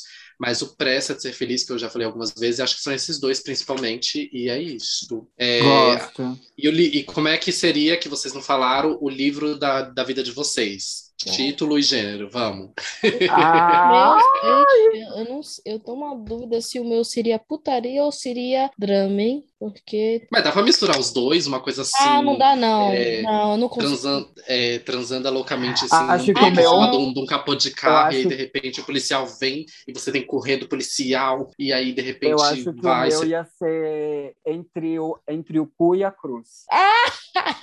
entre o cu e a cruz. É... Gente, qual a relação disso? Polêmica, viu? Que medo! Ia ser um best-seller, gata! Então pronto, já, já sei. O, o Guido me, me inspirou aqui. O meu seria uma mistura de romance com uma coisa, né, pegada mais caliente. E o nome seria Quem Tem Cu Tem Medo, né? Ai, que horror. Aí no livro Ai. vocês iam ver onde tá o cu ali e o medo nessa história toda, né? que... Eu passada. e o seu, a cara da Pris, isso. Eu já falei o meu. É o da Gabs em Diadema. Gabs em o meu eu não tô zoando, não. O meu ia ser entre o cu e a cruz mesmo. Ia ser babado. Ai, Ai, não sei, mas talvez o meu tivesse esse título. Eu sou caricata, gente. Eu tenho que fazer alguma coisa engraçada. Não sei, mas eu acho que eu faria alguma coisa. Se eu escrevesse alguma coisa, assim, seria alguma coisa relacionada, uma coisa assim Sei lá, gente, eu acho que falaria de alguma experiência pessoal. Sabe esse do uhum. Matheus que eu falei? Eu faria, falaria alguma coisa falando sobre sentimentos assim, sabe? Uhum. Eu sou muito dessa, gente. Sou muito clichêsuda. Ou eu faria um, aquele, igual o Textos Cruéis que eu tenho aqui também. Eu faria uma coisa assim, textinho romântico. Ai, você partiu meu coração. Eu sou muito essa sofredora, assim, a la Lana Del Rey, João. É Ih! isso. Ia ser um dodóizinha. De... Ia ser um livro faria... pra quem tá dodói. Faria um livro de sofrência, com certeza. Hum. Seria assim Chora comigo. Chora comigo. Bem isso mesmo. Tudo, tudo. A gente, como a gente vai indicar é, livros, não é muita caralhação, eu quero indicar uma coisa aqui fora, assim. A biblioteca. a biblioteca ah, tá do Vila Lobos. A biblioteca é, não, não tem muito tempo aí, é uma biblioteca comparada com as outras novas. É uma biblioteca uhum. muito boa, é, tem livros bem atuais, você consegue ler lá tranquilamente, que tem uns espaços, uns espaços lá bem interessante. Você faz a carteirinha na hora, a carteirinha com foto, tudo bonitinho, cadastro. Você consegue imediatamente já retirar o livro para você ler em casa se você quiser. Tem uma parte lá tanto para livros de vários estilos, como livros também infantis. Tem uma parte lá que você tem uma parte de jogos, que você pode jogar com filhos, primos, tios, sobrinho, até com os amigos também, que tem tabuleiro de dama, xadrez, essas coisas. Tem uma parte lá que tem, tipo, uma leitura com criança, que os pais podem levar as crianças e uma pessoa vai começar a ler livros de quadrinho interessante para estimular as crianças a gostar de histórias e procurar ali depois na biblioteca mesmo. Ó, se você gostou dessa leitura aqui, ó, tem outros livros aqui para estimular já as crianças a ler. Uhum. Lá, lá nessa biblioteca, entra no site, Biblioteca Vila Lobos, tem cursos, tem é, aquelas reuniões de livros que você pode. É, é tipo clube de leitura, sabe? Que você pode ler com outras pessoas. Tem vários eventos, atividades de leitura que estimulam muito legal. Tem sala de vídeo lá que você pode assistir filme, série que tem lá uns DVD. Tem sala de jogos também que você pode jogar. Então, tipo assim, é um espaço muito gostoso para todo tipo de público. Então, é um lugar uhum. muito, muito confortável. Então, eu indico para vocês. É dentro do Parque uhum. Lobos, é o horário é mais ou menos o mesmo horário que o funcionamento do parque. Então, é bem legal para você é, fazer várias atividades lá, tanto como leitura, como cursos. Tem curso de língua portuguesa, tem cursos, às vezes, um pouco fora de audiovisual, tem, tem vários cursos interessantes. Então, é uma coisa bem legal que vocês podem fazer lá. É isso. Tudo. Ai, tudo. Ai, Gostei. achei interessante essa ideia de fazer muita caralhação no meio do episódio. O episódio vai continuar depois dessas. indi- Essa é a do, do É Muita Caralhação? Não, não é muita caralhação, não, porque Não. eu ia indicar Ah, tá. isso é muita caralhação, mas eu acho que legal muita caralhação é a gente indicar livros para as pessoas lerem ali um Ah, livro que a gente está lendo, curtiu. Então, como eu não vou indicar lá e como é um episódio sobre livros, eu achei interessante é, indicar sua biblioteca, que é muito legal, gente, mesmo. É muito legal. Ah, entendi. Mas agora vamos fazer o seguinte, então. Vocês têm algum conhecimento de, de histórias aí que- ou livros por perto em mãos para pegar agora e mostrar e fazer o merchan desse livro? De livros que vocês já leram? Vamos fazer essa brincadeira? tem que ser rápido. não-!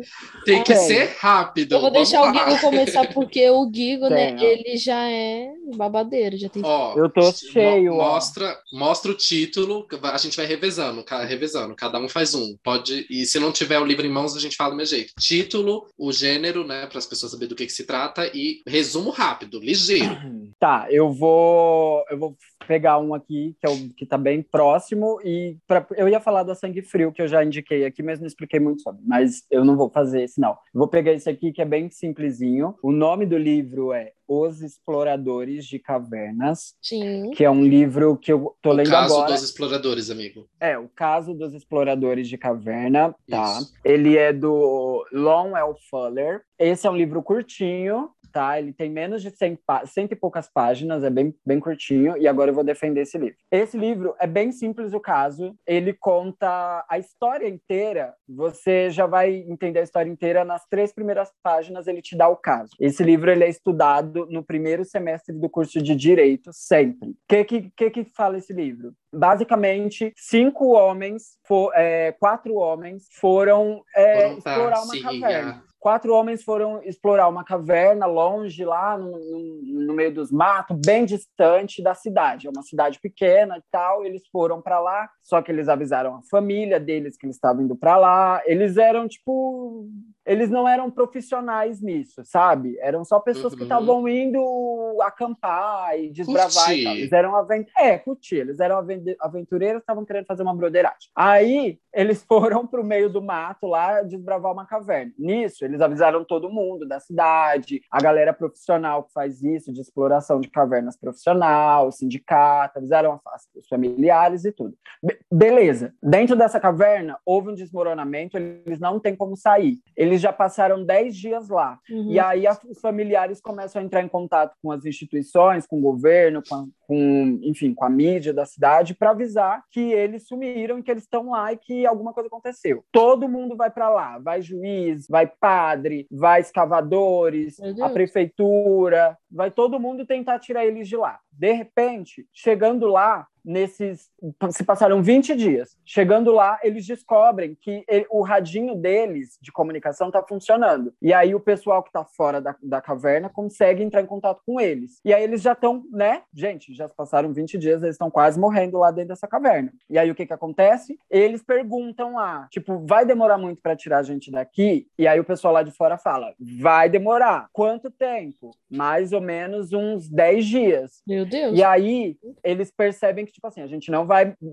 Chama o médico, aí chama o médico. A gente vai conseguir sobreviver esses 20 dias, a gente não tem mais barrinha de cereal, a gente não tem mais nada. A gente vai conseguir. O médico pega e fala para eles: não, vocês não vão. Provavelmente vocês não vão conseguir sobreviver mais 10 dias aí. E aí ele pega e fala: bom, é, tem algum juiz por aí? Porque se a gente comesse carne humana, a gente conseguiria sobreviver mais 10 dias? O médico fala: conseguiria. Então chama o juiz. Aí chega o juiz. A gente pode, se a gente matar alguém aqui, a gente pode comer porque a gente vai morrer. E aí o juiz fala: eu não me responsabilizo. Eu não me responsabilizo. Chama o padre. Aí o padre: eu não me responsabilizo. Chama o não sei quem. Ninguém quer se responsabilizar. Uhum. E aí o que que acontece? Eles resolvem tirar na sorte. O cara fala assim: eu vou pegar uns dados aqui e a gente vai tirar na sorte. Tudo bem? Eu não me responsabilizo. E aí perde a comunicação. Esse cara pega, ele tinha dois dados no bolso e fala assim: vamos fazer o seguinte: a gente vai jogar os dados, quem tirar o menor número vai morrer. Só que aí depois ele se arrepende da ideia. Ele fala: não, eu não quero mais fazer isso, não. Se a gente vai morrer, a gente vai morrer. E aí os outros três pegam e falam assim: não, agora a gente vai tirar na sorte. E, não, não vai. Vai, não vai, vai, não vai. Então, se você não quer tirar na sorte, a gente vai tirar por você. Se você perder, você vai morrer. E o que que acontece? Ele perde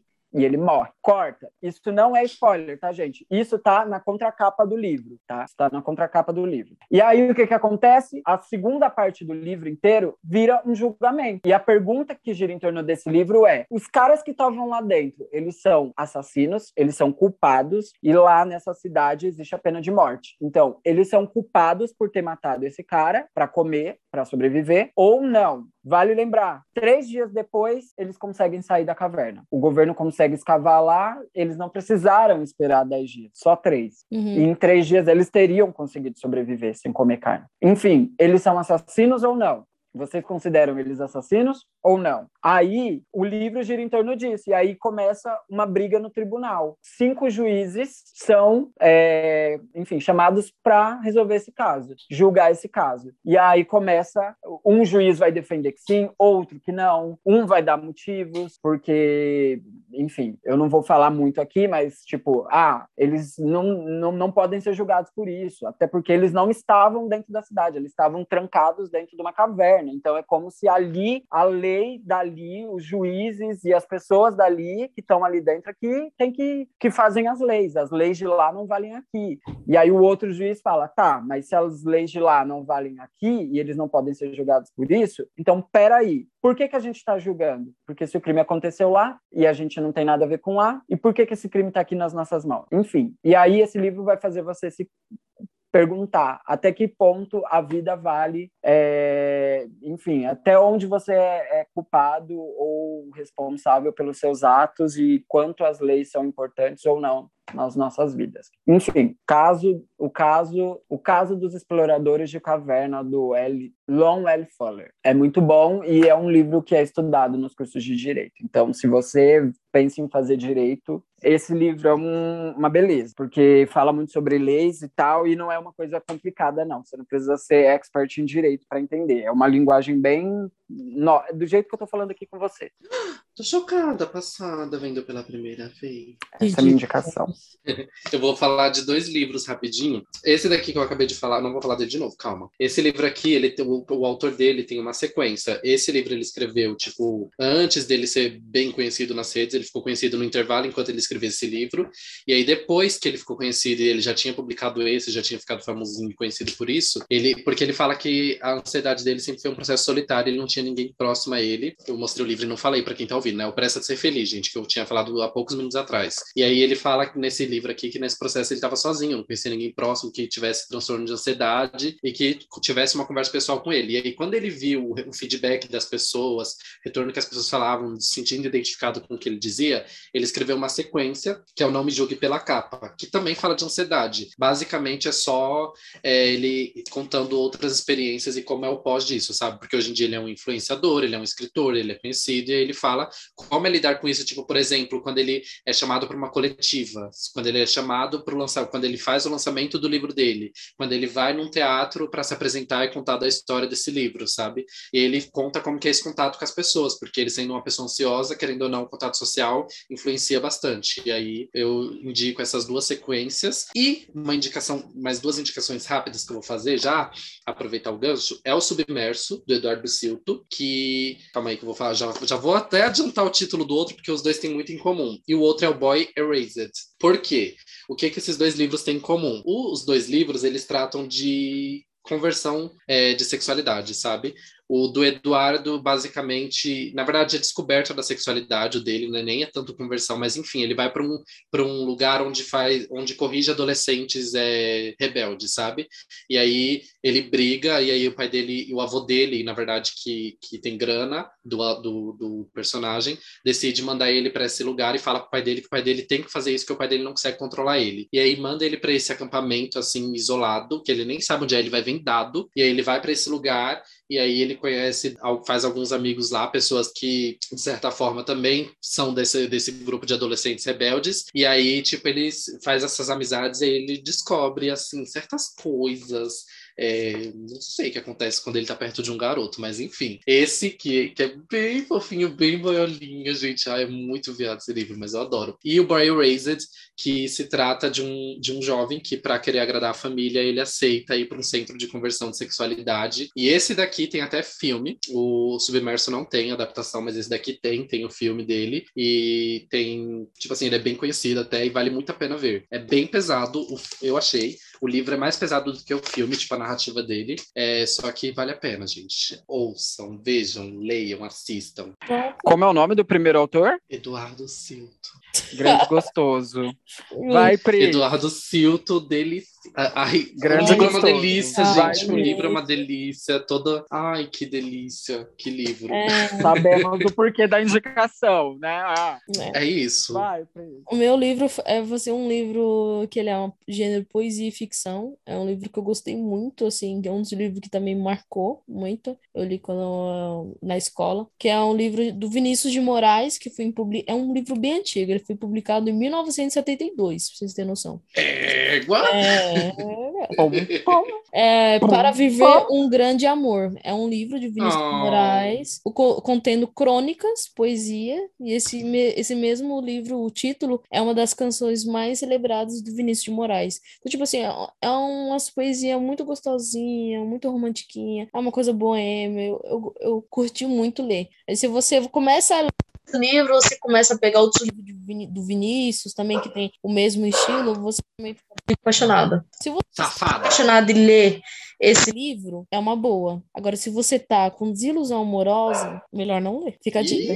É, porque vai dar gatilho. Vai, Gui, dica mais um. Vai, batidão tropical, rápido. Ai, a Pris, a Pris foi ótima. Puta que pariu. Ai, ó, eu vou indicar. Ai, meu Deus, ai, meu Deus, ai, meu Deus. Muito rápido, muito rápido. Eu vou indicar. Vai, Larissa. O eu vou tá indo embora. Esse aqui Bora, 30 também. segundos. Esse aqui que eu tô lendo também é do. O nome do livro é Notícias, do Alain de Botton. Ele, o Alain de Botton é um filósofo conhecidíssimo, inclusive, é um gato também, é, mas é gringo, tá, gente? É um derizão por tudo. Mas, enfim, ele é um filósofo e ele, é, ele tem o costume, é conhecido por fazer, enfim, várias reflexões a respeito da, da, da nossa vida, da sociedade, do que a gente está passando e tal. Esse livro Notícias eu resolvi ler porque o Alan de Botton ele tenta trazer aqui para gente uma, uma reflexão sobre como as notícias, né, como a gente não se dá conta do quanto a gente vive ouvindo que, ai, quem educa né, a nossa sociedade são é, as escolas, os professores e etc. E aí ele vem com esse livro aqui já com a premissa de derrubar toda essa ideia. E aí ele explica que assim, não,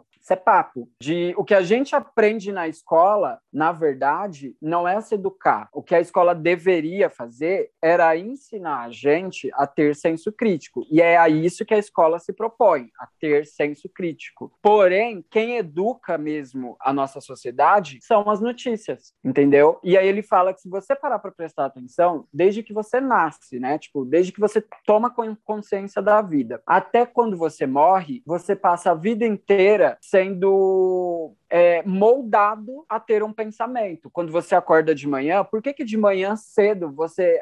Os primeiros programas da manhã normalmente são jornais, telejornais ou coisas informativas. Por que, que à tarde a gente tem novela? Por que, que à noite a gente tem novamente o jornal? E aí ele explica por que, que existe isso na nossa sociedade, como as notícias moldam a gente, como às vezes as notícias são tendenciosas, e aí a gente vê uma notícia e a gente já se inclina a pensar de uma forma. Ele explica muita, ele fala também algumas coisas sobre o machismo, por que, que existe o machismo e como é, existem diversas formas do machismo se fazer presente nas nossas vidas. E ele mostra como a notícia também é fundamental para fazer com que a gente tenha uma visão machista ou é, sobre ele o livro basicamente ele é dividido em sei lá sete eu acho que sete sete capítulos se eu não me engano são não o livro é resumido em seis em seis tópicos né ele fala sobre política, né? Então, notícias sobre política, notícias sobre o noticiário internacional, notícias sobre economia, notícias sobre celebridade, notícias sobre desastre e notícias sobre consumo.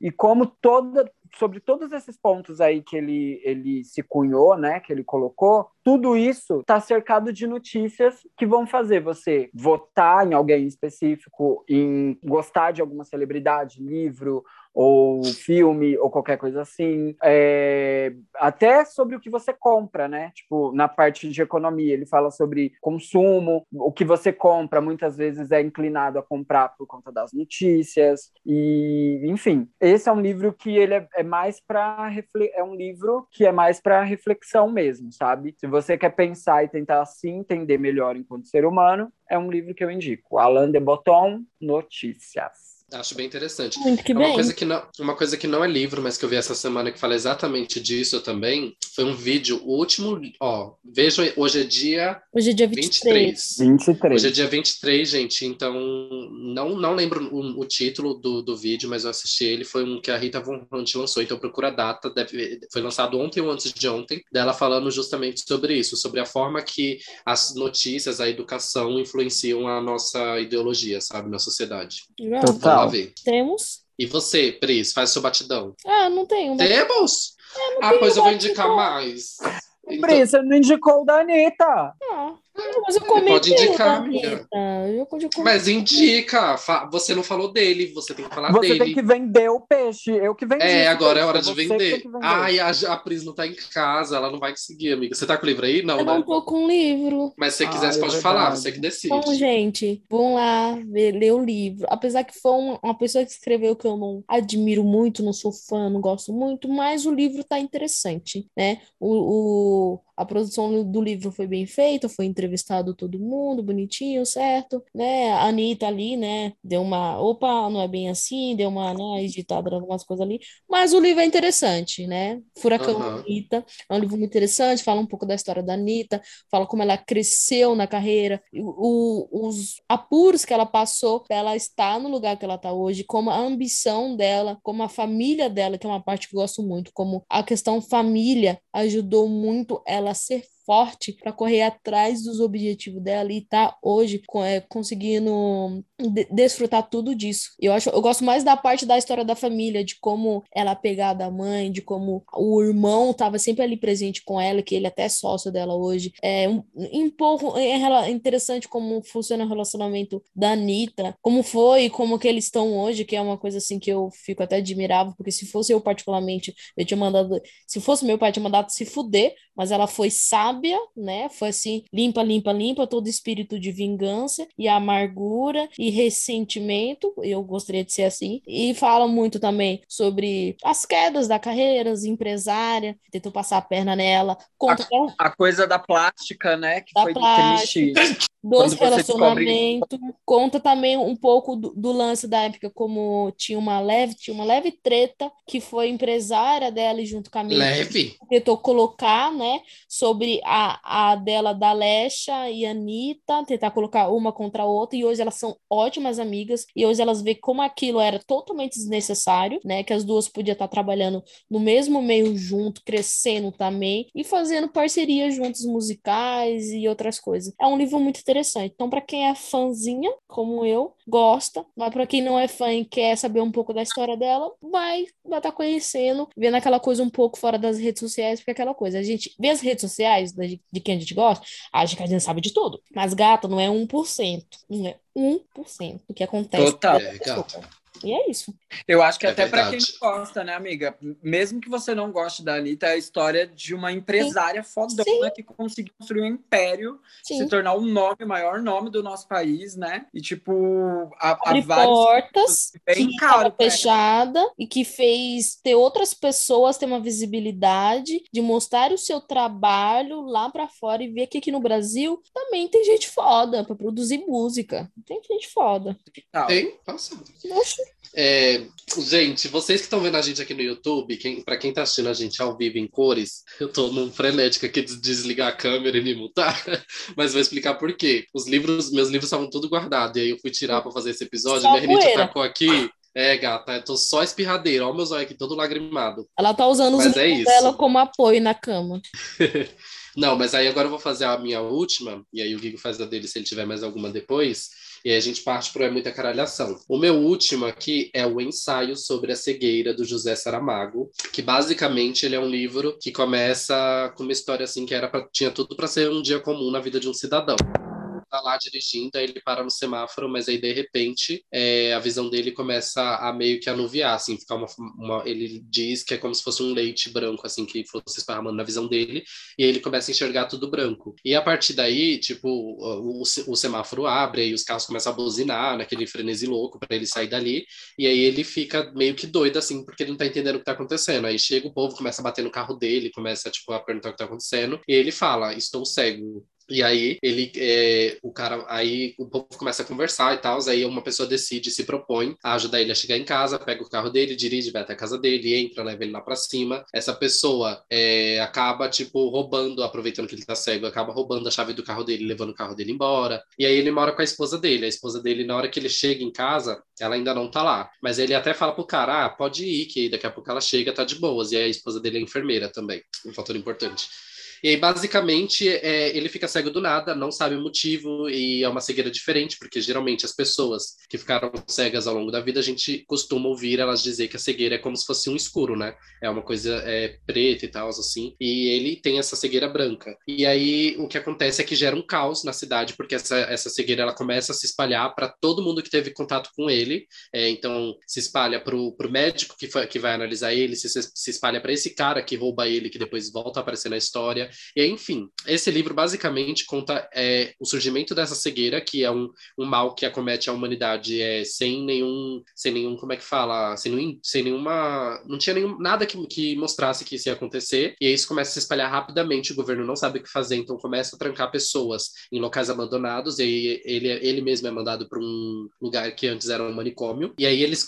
um hospital que, que, que era manicomial, e aí ele começa a aprisionar as pessoas assim, tipo, de forma desumana humana, sem nenhum amparo, porque quem não tá cego ainda não vai querer entrar lá dentro e ficar cego também, né? E eles começam a trancar as pessoas, e aí o que eles fazem é que só tem guardas guardando esses lugares para essas pessoas não conseguirem fugir, e é, uma vez ao dia eles levam essas comidas. Só que conforme vai chegando cada vez mais gente, eles não aumentam a quantidade de comida, e aí o povo precisa brigar pela sobrevivência. E aí quando alguém morre porque começa a adoecer, sem, sem higiene, sem nada, o povo tem que se enterrar, estando cego, o povo tem que se enterrar, tem que dar conta de, de, de lidar com a sujeira, enfim, qualquer coisa e distribuir alimentação. O que acontece? Evolução dos bichos. A Gui vai falar que foi cópia também. Eu tô brincando. Mas aí, é, aí, tipo, surge uma gangue lá dentro que começa a botar pressão e falar assim: agora é a gente que manda no alimento. Aí, quando o alimento chega, é eles que decidem o que fazer. E aí, o que acontece durante esse livro é basicamente mostrar o desespero de uma população quando acontece alguma coisa que é, que, tipo, é inevitável, que ninguém sabia como parar,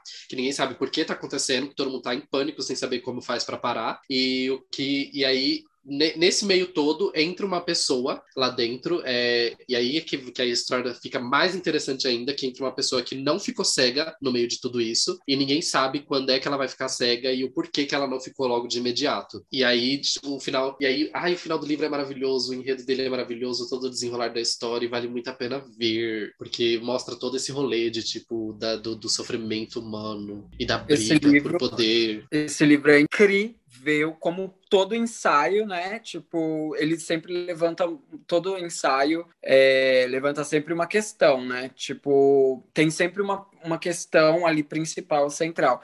E essa questão do Saramago é tipo assim, sabe aquela, aquela coisa do em terra de cego quem tem um olho é rei? É bem, tipo, essa é a questão para mim, assim, sabe? Eu já li, quero relê-lo, inclusive eu quero roubar esse do Gabs. Roubar não, eu vou comprar um, dar edição nova para ele e ficar com essa edição dele. Usura, é, gata! É, porque eu sou apaixonado por essa edição dele. Eu é... também sou. Ai, amiga, fala que não é, porque eu vou roubar. Essa daqui é não, é clássica, é gata. Essa é clássica. Não vale, não. Mas essa história é perfeita, perfeita, sobretudo por conta da, da, da questão da resiliência da mulher, né, nessa uhum. história. Porque é, é, a, ela é um personagem fodão, assim, é uma mulher muito. Eu acho que às vezes até ela é um pouco pouco trouxa, assim. Eu não, eu não sei se eu, eu gosto e não gosto ao mesmo tempo dela, mas é incrível, é incrível. Eu, eu acho que o Gabs indicou assim, gente, um, um, dos melhores livros. E o melhor. É um dos melhores livros da vida. Da vida. Se não for o melhor, nossa, é muito incrível. E vale a pena dizer, o Gabs até deu aqui, eu não ia dar mais nenhuma dica, mas eu vou dar um, um adendo a essa dica dele, que é a continuação desse livro, que é o ensaio sobre a lucidez. No ensaio sobre a lucidez, o, Saramago ainda vem com uma nova pergunta, porque, tipo assim, é a continuação. Depois de tudo isso que aconteceu, né? O caso da cegueira é resolvido e tal, que você só vai saber o que, que aconteceu no final do livro. Mas é resolvido. Ela... É, Entre aspas. Mas o ensaio sobre a lucidez, ele traz uma nova questão ainda para isso, que é tipo assim, na primeira, né, o ensaio sobre a cegueira, a questão é: e se a gente, e se todo mundo ficasse cego e só alguns enxergassem, como seria o mundo? E nessa, no ensaio sobre a lucidez, ele vem com uma outra pergunta, que é: e se ninguém resolvesse votar no dia das eleições, o que aconteceria? E detalhe, o Saramago, ele é um escritor erradicado no Brasil, né, se eu não me engano? Não sei. Se eu não me engano, ele é erradicado no Brasil, porque esses livros, esses livros dele se passam é, no Brasil, como se a realidade fosse daqui, entendeu? É como se ele estivesse falando do, do, governo daqui, das cidades daqui, etc, sabe? Eu não sei ah, se é português isso, safado. Ele, ele é português, né? Ele é português. Mas ele foi erradicado aqui no Brasil, não foi, amigo? Não? Eu tô falando. Eu não sei, amiga, porque, tipo assim, eu sou apaixonado por esse livro dele, mas eu confesso que eu não acompanho, sabe? Não sei muito da história dele, não. Eu até procurei aqui na contracapa aqueles resuminhos para ver se falava alguma coisa, não, não fala. É, eu posso estar falando besteira, mas se eu não me engano, a história do ensaio sobre a lucidez se passa numa cidade como se fosse a do Brasil. E eu acho, tenho, porque eu li já faz muito tempo, e eu quero reler esses dois livros, eu, por isso que eu quero roubar o da Gabs. E vou roubar, com certeza. Aguardem os próximos episódios desse. Usura, desse... bicha. Agora, agora, que eu já tô sabendo desses seus planos, nem emprestar ele, eu te empresto mais. Então vocês estão vendo que não é roubo. Eu contei que eu vou pegar e não vou devolver. Tuzura nojenta. É, é uma história incrível. É a continuação do ensaio sobre a cegueira. É difícil a gente pegar um autor que nunca erra, né? Tipo, cada obra é perfeita. Sempre tem aquela que não é muito boa. E Saramago é tipo assim, as histórias dele é, é, é batata, ele não erra, assim, são muito boas. Então é um autor que vale muito a pena ler. Exatamente, verdade. E aí, a gente tem esse episódio? Acho que temos, temos um episódio temos. bem lindo. Bastante. Então a gente vai fazer o que agora? A gente vai. Quem é que vai puxar? Eu vou puxar então. A gente tem um quadro aqui, embora esse episódio todo pareça um episódio é... só de indicações, não foi. A gente falou sobre a história de como nasce, de como eram os livros, a gente falou sobre muita coisa que não foi só indicação. Mas a gente tem um quadro aqui que é o É Muita Caralhação, que é um, é um quadro dentro do, do episódio, né? Onde a gente indica coisas. E, por coincidência, a gente pode indicar livros, filmes, séries ou qualquer outra coisa. Então, tá aberto aí o É Muita Caralhação, roda a vinheta. Uhul! É muita caralhação! Vai, quem quer começar? Não é muita caralhação, a gente indica e alguém vai indicar. Quem começa? Pode começar aí vocês. Vai, Gabs. Suas putas safadas, eu perguntei primeiro. Jogaram pra mim de novo. Ué, não tem indicação não, gata? Não tenho. Eu fiquei esperando pra você para ganhar tempo. Tô brincando, eu tenho sim. O minha, minha indicação vai ser livro novamente, mas vai ser esse daqui agora. O A Mais Pura Verdade. É um livro muito babadeiro. Esse livro, ele fala de, um, de uma criança, assim, em fase pré-adolescente, que ela tem a vontade de escalar uma montanha. E aí, só que... Aí até, ele até começa falando, ai, ah, fulano é, é, é, uma criança normal, até ele faz tudo que uma criança normal faz, mas aí veio o maisinho da história, mas ele não é tão normal assim. Essa criança ela tem uma doença, doença de tipo que ela precisaria ficar encamada em hospital e tal. E aí ela tem uma doença que inevitavelmente ela vai morrer. É uma doença terminal. E aí o que, que ele faz é que ele tem esse sonho grande de escalar uma montanha, só que os pais dele sabem que isso é uma loucura e que tipo ele é uma criança e aí meio que não entendem isso. E aí ele foge um dia com o cachorro dele, tanto é que tipo eu acho incrível incrível essa contracapa dele, que tem aqui escrito, vai estar tá invertido, mas está escrito Fazenda Mala, e aí aqui mostra, é, está escrito Fazenda Mala para a maior aventura da minha vida, levar máquina fotográfica, equipamento de alpinismo, passagem de trem só de ida, caderno e caneta, o melhor cachorro do mundo, remédios, deixar para trás todo o resto. E aí ele leva o cachorrinho dele nessa missão dele para escalar essa montanha, e eu acho incrível tudo nesse livro, tanto a história quanto é, desde isso daqui, da listinha que ele faz para poder levar, que está na contracapa, quanto a divisão de capítulos, que é mostrada tipo assim: olha, capítulo 2 aqui, é, aqui está escrito quilômetros restantes. Então mostra a distância que ele tem para chegar no topo desse lugar, sabe? Para ele chegar no ponto que ele precisa chegar. E aí é incrível. E a história basicamente é justamente de falar sobre a, a relação dessa, dessa, dessa, a relação dele com o cachorro dele, né? Que é, ele tem, que é um, ele tem muito apreço e dessa vontade dele mesmo tendo essa doença dele querer, tipo, é, mesmo correndo risco de vida, ele prefere arriscar a vida dele, mas ele tornar esses últimos momentos dele, últimos dias, é, felizes da forma que ele gostaria, sabe? Vivendo o que ele queria fazer, cumprindo o sonho dele. É muito lindo, é muito fofo, é um livro muito ingênuo e muito gostoso de se ler, mas que vale muito a pena por esse sentido, assim, que ele traz, sabe? De toda essa ingenuidade e de correr atrás daquilo que ele acredita. É isso, e vocês? Eu, eu nunca, eu nunca vi o filme, tem um filme com base nesse livro, não tem? Não sei, eu, eu já li esse livro há muitos anos, eu li ele no começo da minha adolescência, eu tenho ele há muitos anos, mas eu nunca, nunca vi nada mais dele, não. Você falou do, do livro, e aí eu me lembrei que essa semana passada eu deixei no, no, nos meus salvos para assistir depois o, esse filme. Se eu não me engano, tem um filme, sim, que é inspirado nele. Quem faz, inclusive, é a Julia Roberts. É a Nossa, Julia Roberts se tiver, eu quero o, ver. E o Clive Owen, que, que fazem. E tem uma criança também, que eu acho que é o mesmo. Eu vou procurar depois que a gente encerrar aqui, que eu vou dar uma olhada. Mas eu quero ver o filme. O livro eu já eu conheço. Acho, eu acho que não, amigo. Você não tá falando de extraordinário, que foi aquele que eu falei no começo? Que é a criança que ela tem, que ela fez várias cirurgias plásticas e tal, porque ela Isso, nasceu com... não é esse? Não, esse daí é extraordinário, que foi aquele que eu falei no começo, que ele é igualmente maravilhoso. E a adaptação dele é maravilhosa é, pro filme também. Ele é uma das melhores adaptações que eu já vi. É muito fiel. E um detalhe é que ele tem continuação. Eu não tô. É, eu falei até para vocês antes da gente iniciar a gravação que eu tava procurando ele aqui em casa, porque eu tenho, só que eu não achei. Eu acho que eu emprestei para alguém. E aí eu tenho a continuação dele aqui também, que é falando sobre. Porque, tipo assim, para quem já viu esse filme ou esse livro, sabe que, tipo assim, é basicamente a criança. Não me dá lá... spoiler, só conheço o livro, Tá. eu não vi É basicamente a criança que, tipo, ela tem uma, uma doença genética, né, facial, e aí, tipo, o rosto dela não é comum. E aí, tipo, ela, ele passa por diversas cirurgias que fazem com que ele. Aí, tanto é que tem até uma brincadeira, assim, que é feita por um colega dele com a aparência dele, e ele vai falar, é, mas já foi pior antes das cirurgias.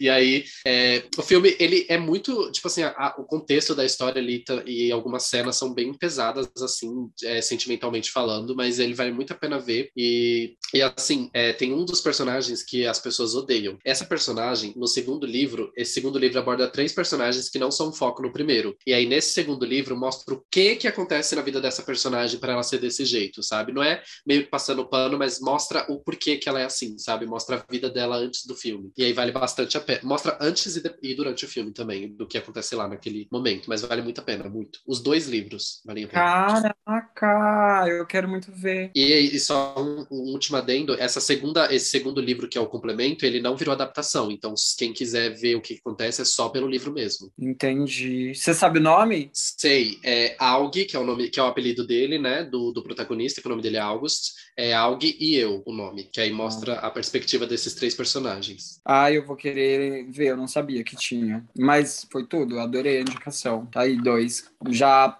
corram atrás dos dois, gente, porque vale muito Os a pena. três.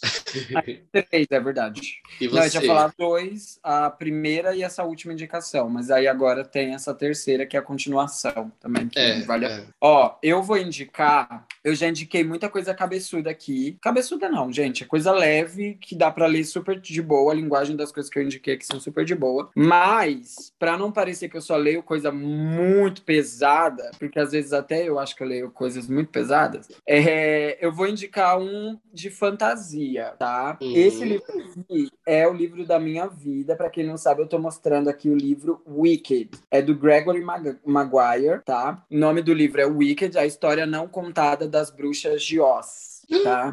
Para você, que é a neta daquelas que não foram queimadas, você vai amar. Ai. Eu sou doida é, para ler esse livro. Você vai amar. Qualquer coisa que tenha bruxaria. Por quê?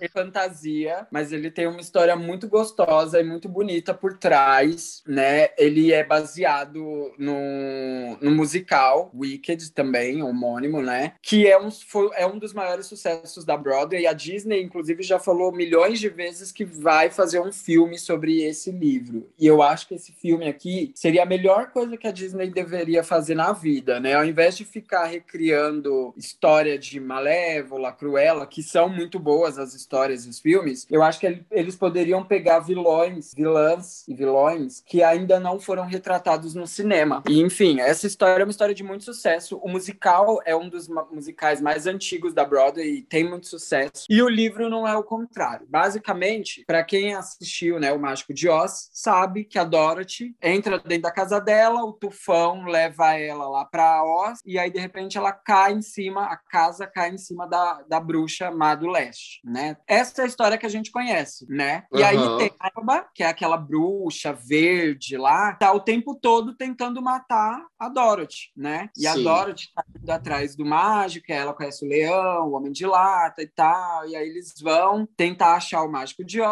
para sair de lá, e cada um vai pedir uma coisa, um pede coração, o outro pede o cérebro, etc. O espantalho e tal. É, enfim, aí o legal desse livro aqui é porque ele é extremamente assim, o oposto do Mágico de Oz. E ele já começa com aquela premissa básica, né? Todo mundo odeia a Elfaba, que é a bruxa verde lá malvada que quer matar a Dorothy. Todo mundo odeia a Elfaba porque ela quer matar a Dorothy. Mas o livro já começa com a premissa que é: peraí, se chegasse uma pessoa, derrubasse uma casa em cima da sua irmã, matasse a sua irmã, o que, que você ia fazer? Você não ia querer acabar com a vida dessa pessoa? E aí ele basicamente conta a história da Elfaba, do começo da vida até o momento em que ela, né, quem conhece a história do Mágico de Oz, não é spoiler, que a, a Dorothy mata a Elfaba, né? Mata, porém, a gata, um filme e uma história de 1930, tem mais de 100 anos. Se você ainda não conhece, vá te fuder. Tem criança que nasceu depois dos anos 2000. Pois tá na hora de ver. Mas calma lá, que Continua. aí você vai pensar, é um plot twist? É, é, é um, um spoiler? Não, porque um, o Wicked conta o que aconteceu. Será que ela realmente morreu? Aí só lendo para você entender. Mas basicamente ele conta a história da Elfaba e conta como ela sempre foi uma bruxa excluída, porque todas as irmãs eram muito bonitas e ela nasceu verde, fruto de um incesto, de um incesto, fruto de uma relação da mãe dela, uma bruxa, uma fada, né, uma bruxa do bem e tal, com um padre. E a cruza dos dois fez com que nascesse a Elfaba, um fruto do pecado. E aí tem a Elfaba na escola, na faculdade, tendo que passar por bullying, por ser conhecida como a menina verde, a menina feia. Os professores né, nessa nós nessa época, nessa época eram animais. Os animais naquela época falavam, né? Tanto é que a gente vê o, no Mágico de Oz existe um animal que fala, que é o leão que conversa com a Dorothy. E a gente não, não, não se pergunta muito, tipo, como assim o leão fala? E por que que não tem mais animais falando? Por que, que o Totó, cachorro da Dorothy, não fala? Mas é porque esse livro ele não vai falar só da Elfaba. Ele vai tratar de questões como o próprio racismo, porque num dado momento um governo, o governo do mágico de Oz se estabelece na cidade, e aí eles, qualquer animal não tem mais o direito de falar, que vocês são inferiores, vocês são escravos, vocês têm o direito de servir, não de falar. Então você vai vendo aqui a cidade de Oz cair e tudo que você uhum. lá no Mágico de Oz que é lindo, você vai descobrir que não é nada lindo, é, é fruto de muito sacrifício, de muita morte, de muita gente horrível e tal, e que aquela e gente história... sofrendo, gente passando mal. Gente sofrendo, gente passando mal. você vai entender que essa história, muito pelo contrário, não tem nada de linda no Mágico de Oz. É tudo um monte de mentira que o próprio Mágico de Oz, que parece ser Deus e o Salvador, ele é um puta de um tirano. Então é incrível. E aí, a vilã da história história do Mágico de Oz, se torna a mocinha e a guerreira, porque é ela quem vai enfrentar o mágico, e enfim. É uma história foda, foda. Se você gosta de. O, o Gabs indicou aqui Harry Potter, Alice no País das Maravilhas, essas histórias você vai amar, porque ele é uma mistura bem grande de Alice com Harry Potter, porque tem a escola de magia, tem as bruxas e etc. Então, o Wicked, o nome do livro, e é do Gregory Maguire. Eu indico demais, é maravilhoso, é perfeito, vale muito a pena. Era isso que eu ia falar. Quando foi que esse livro saiu? Amiga, esse livro. Ele, ele imitou Harry Potter, você sabe, né?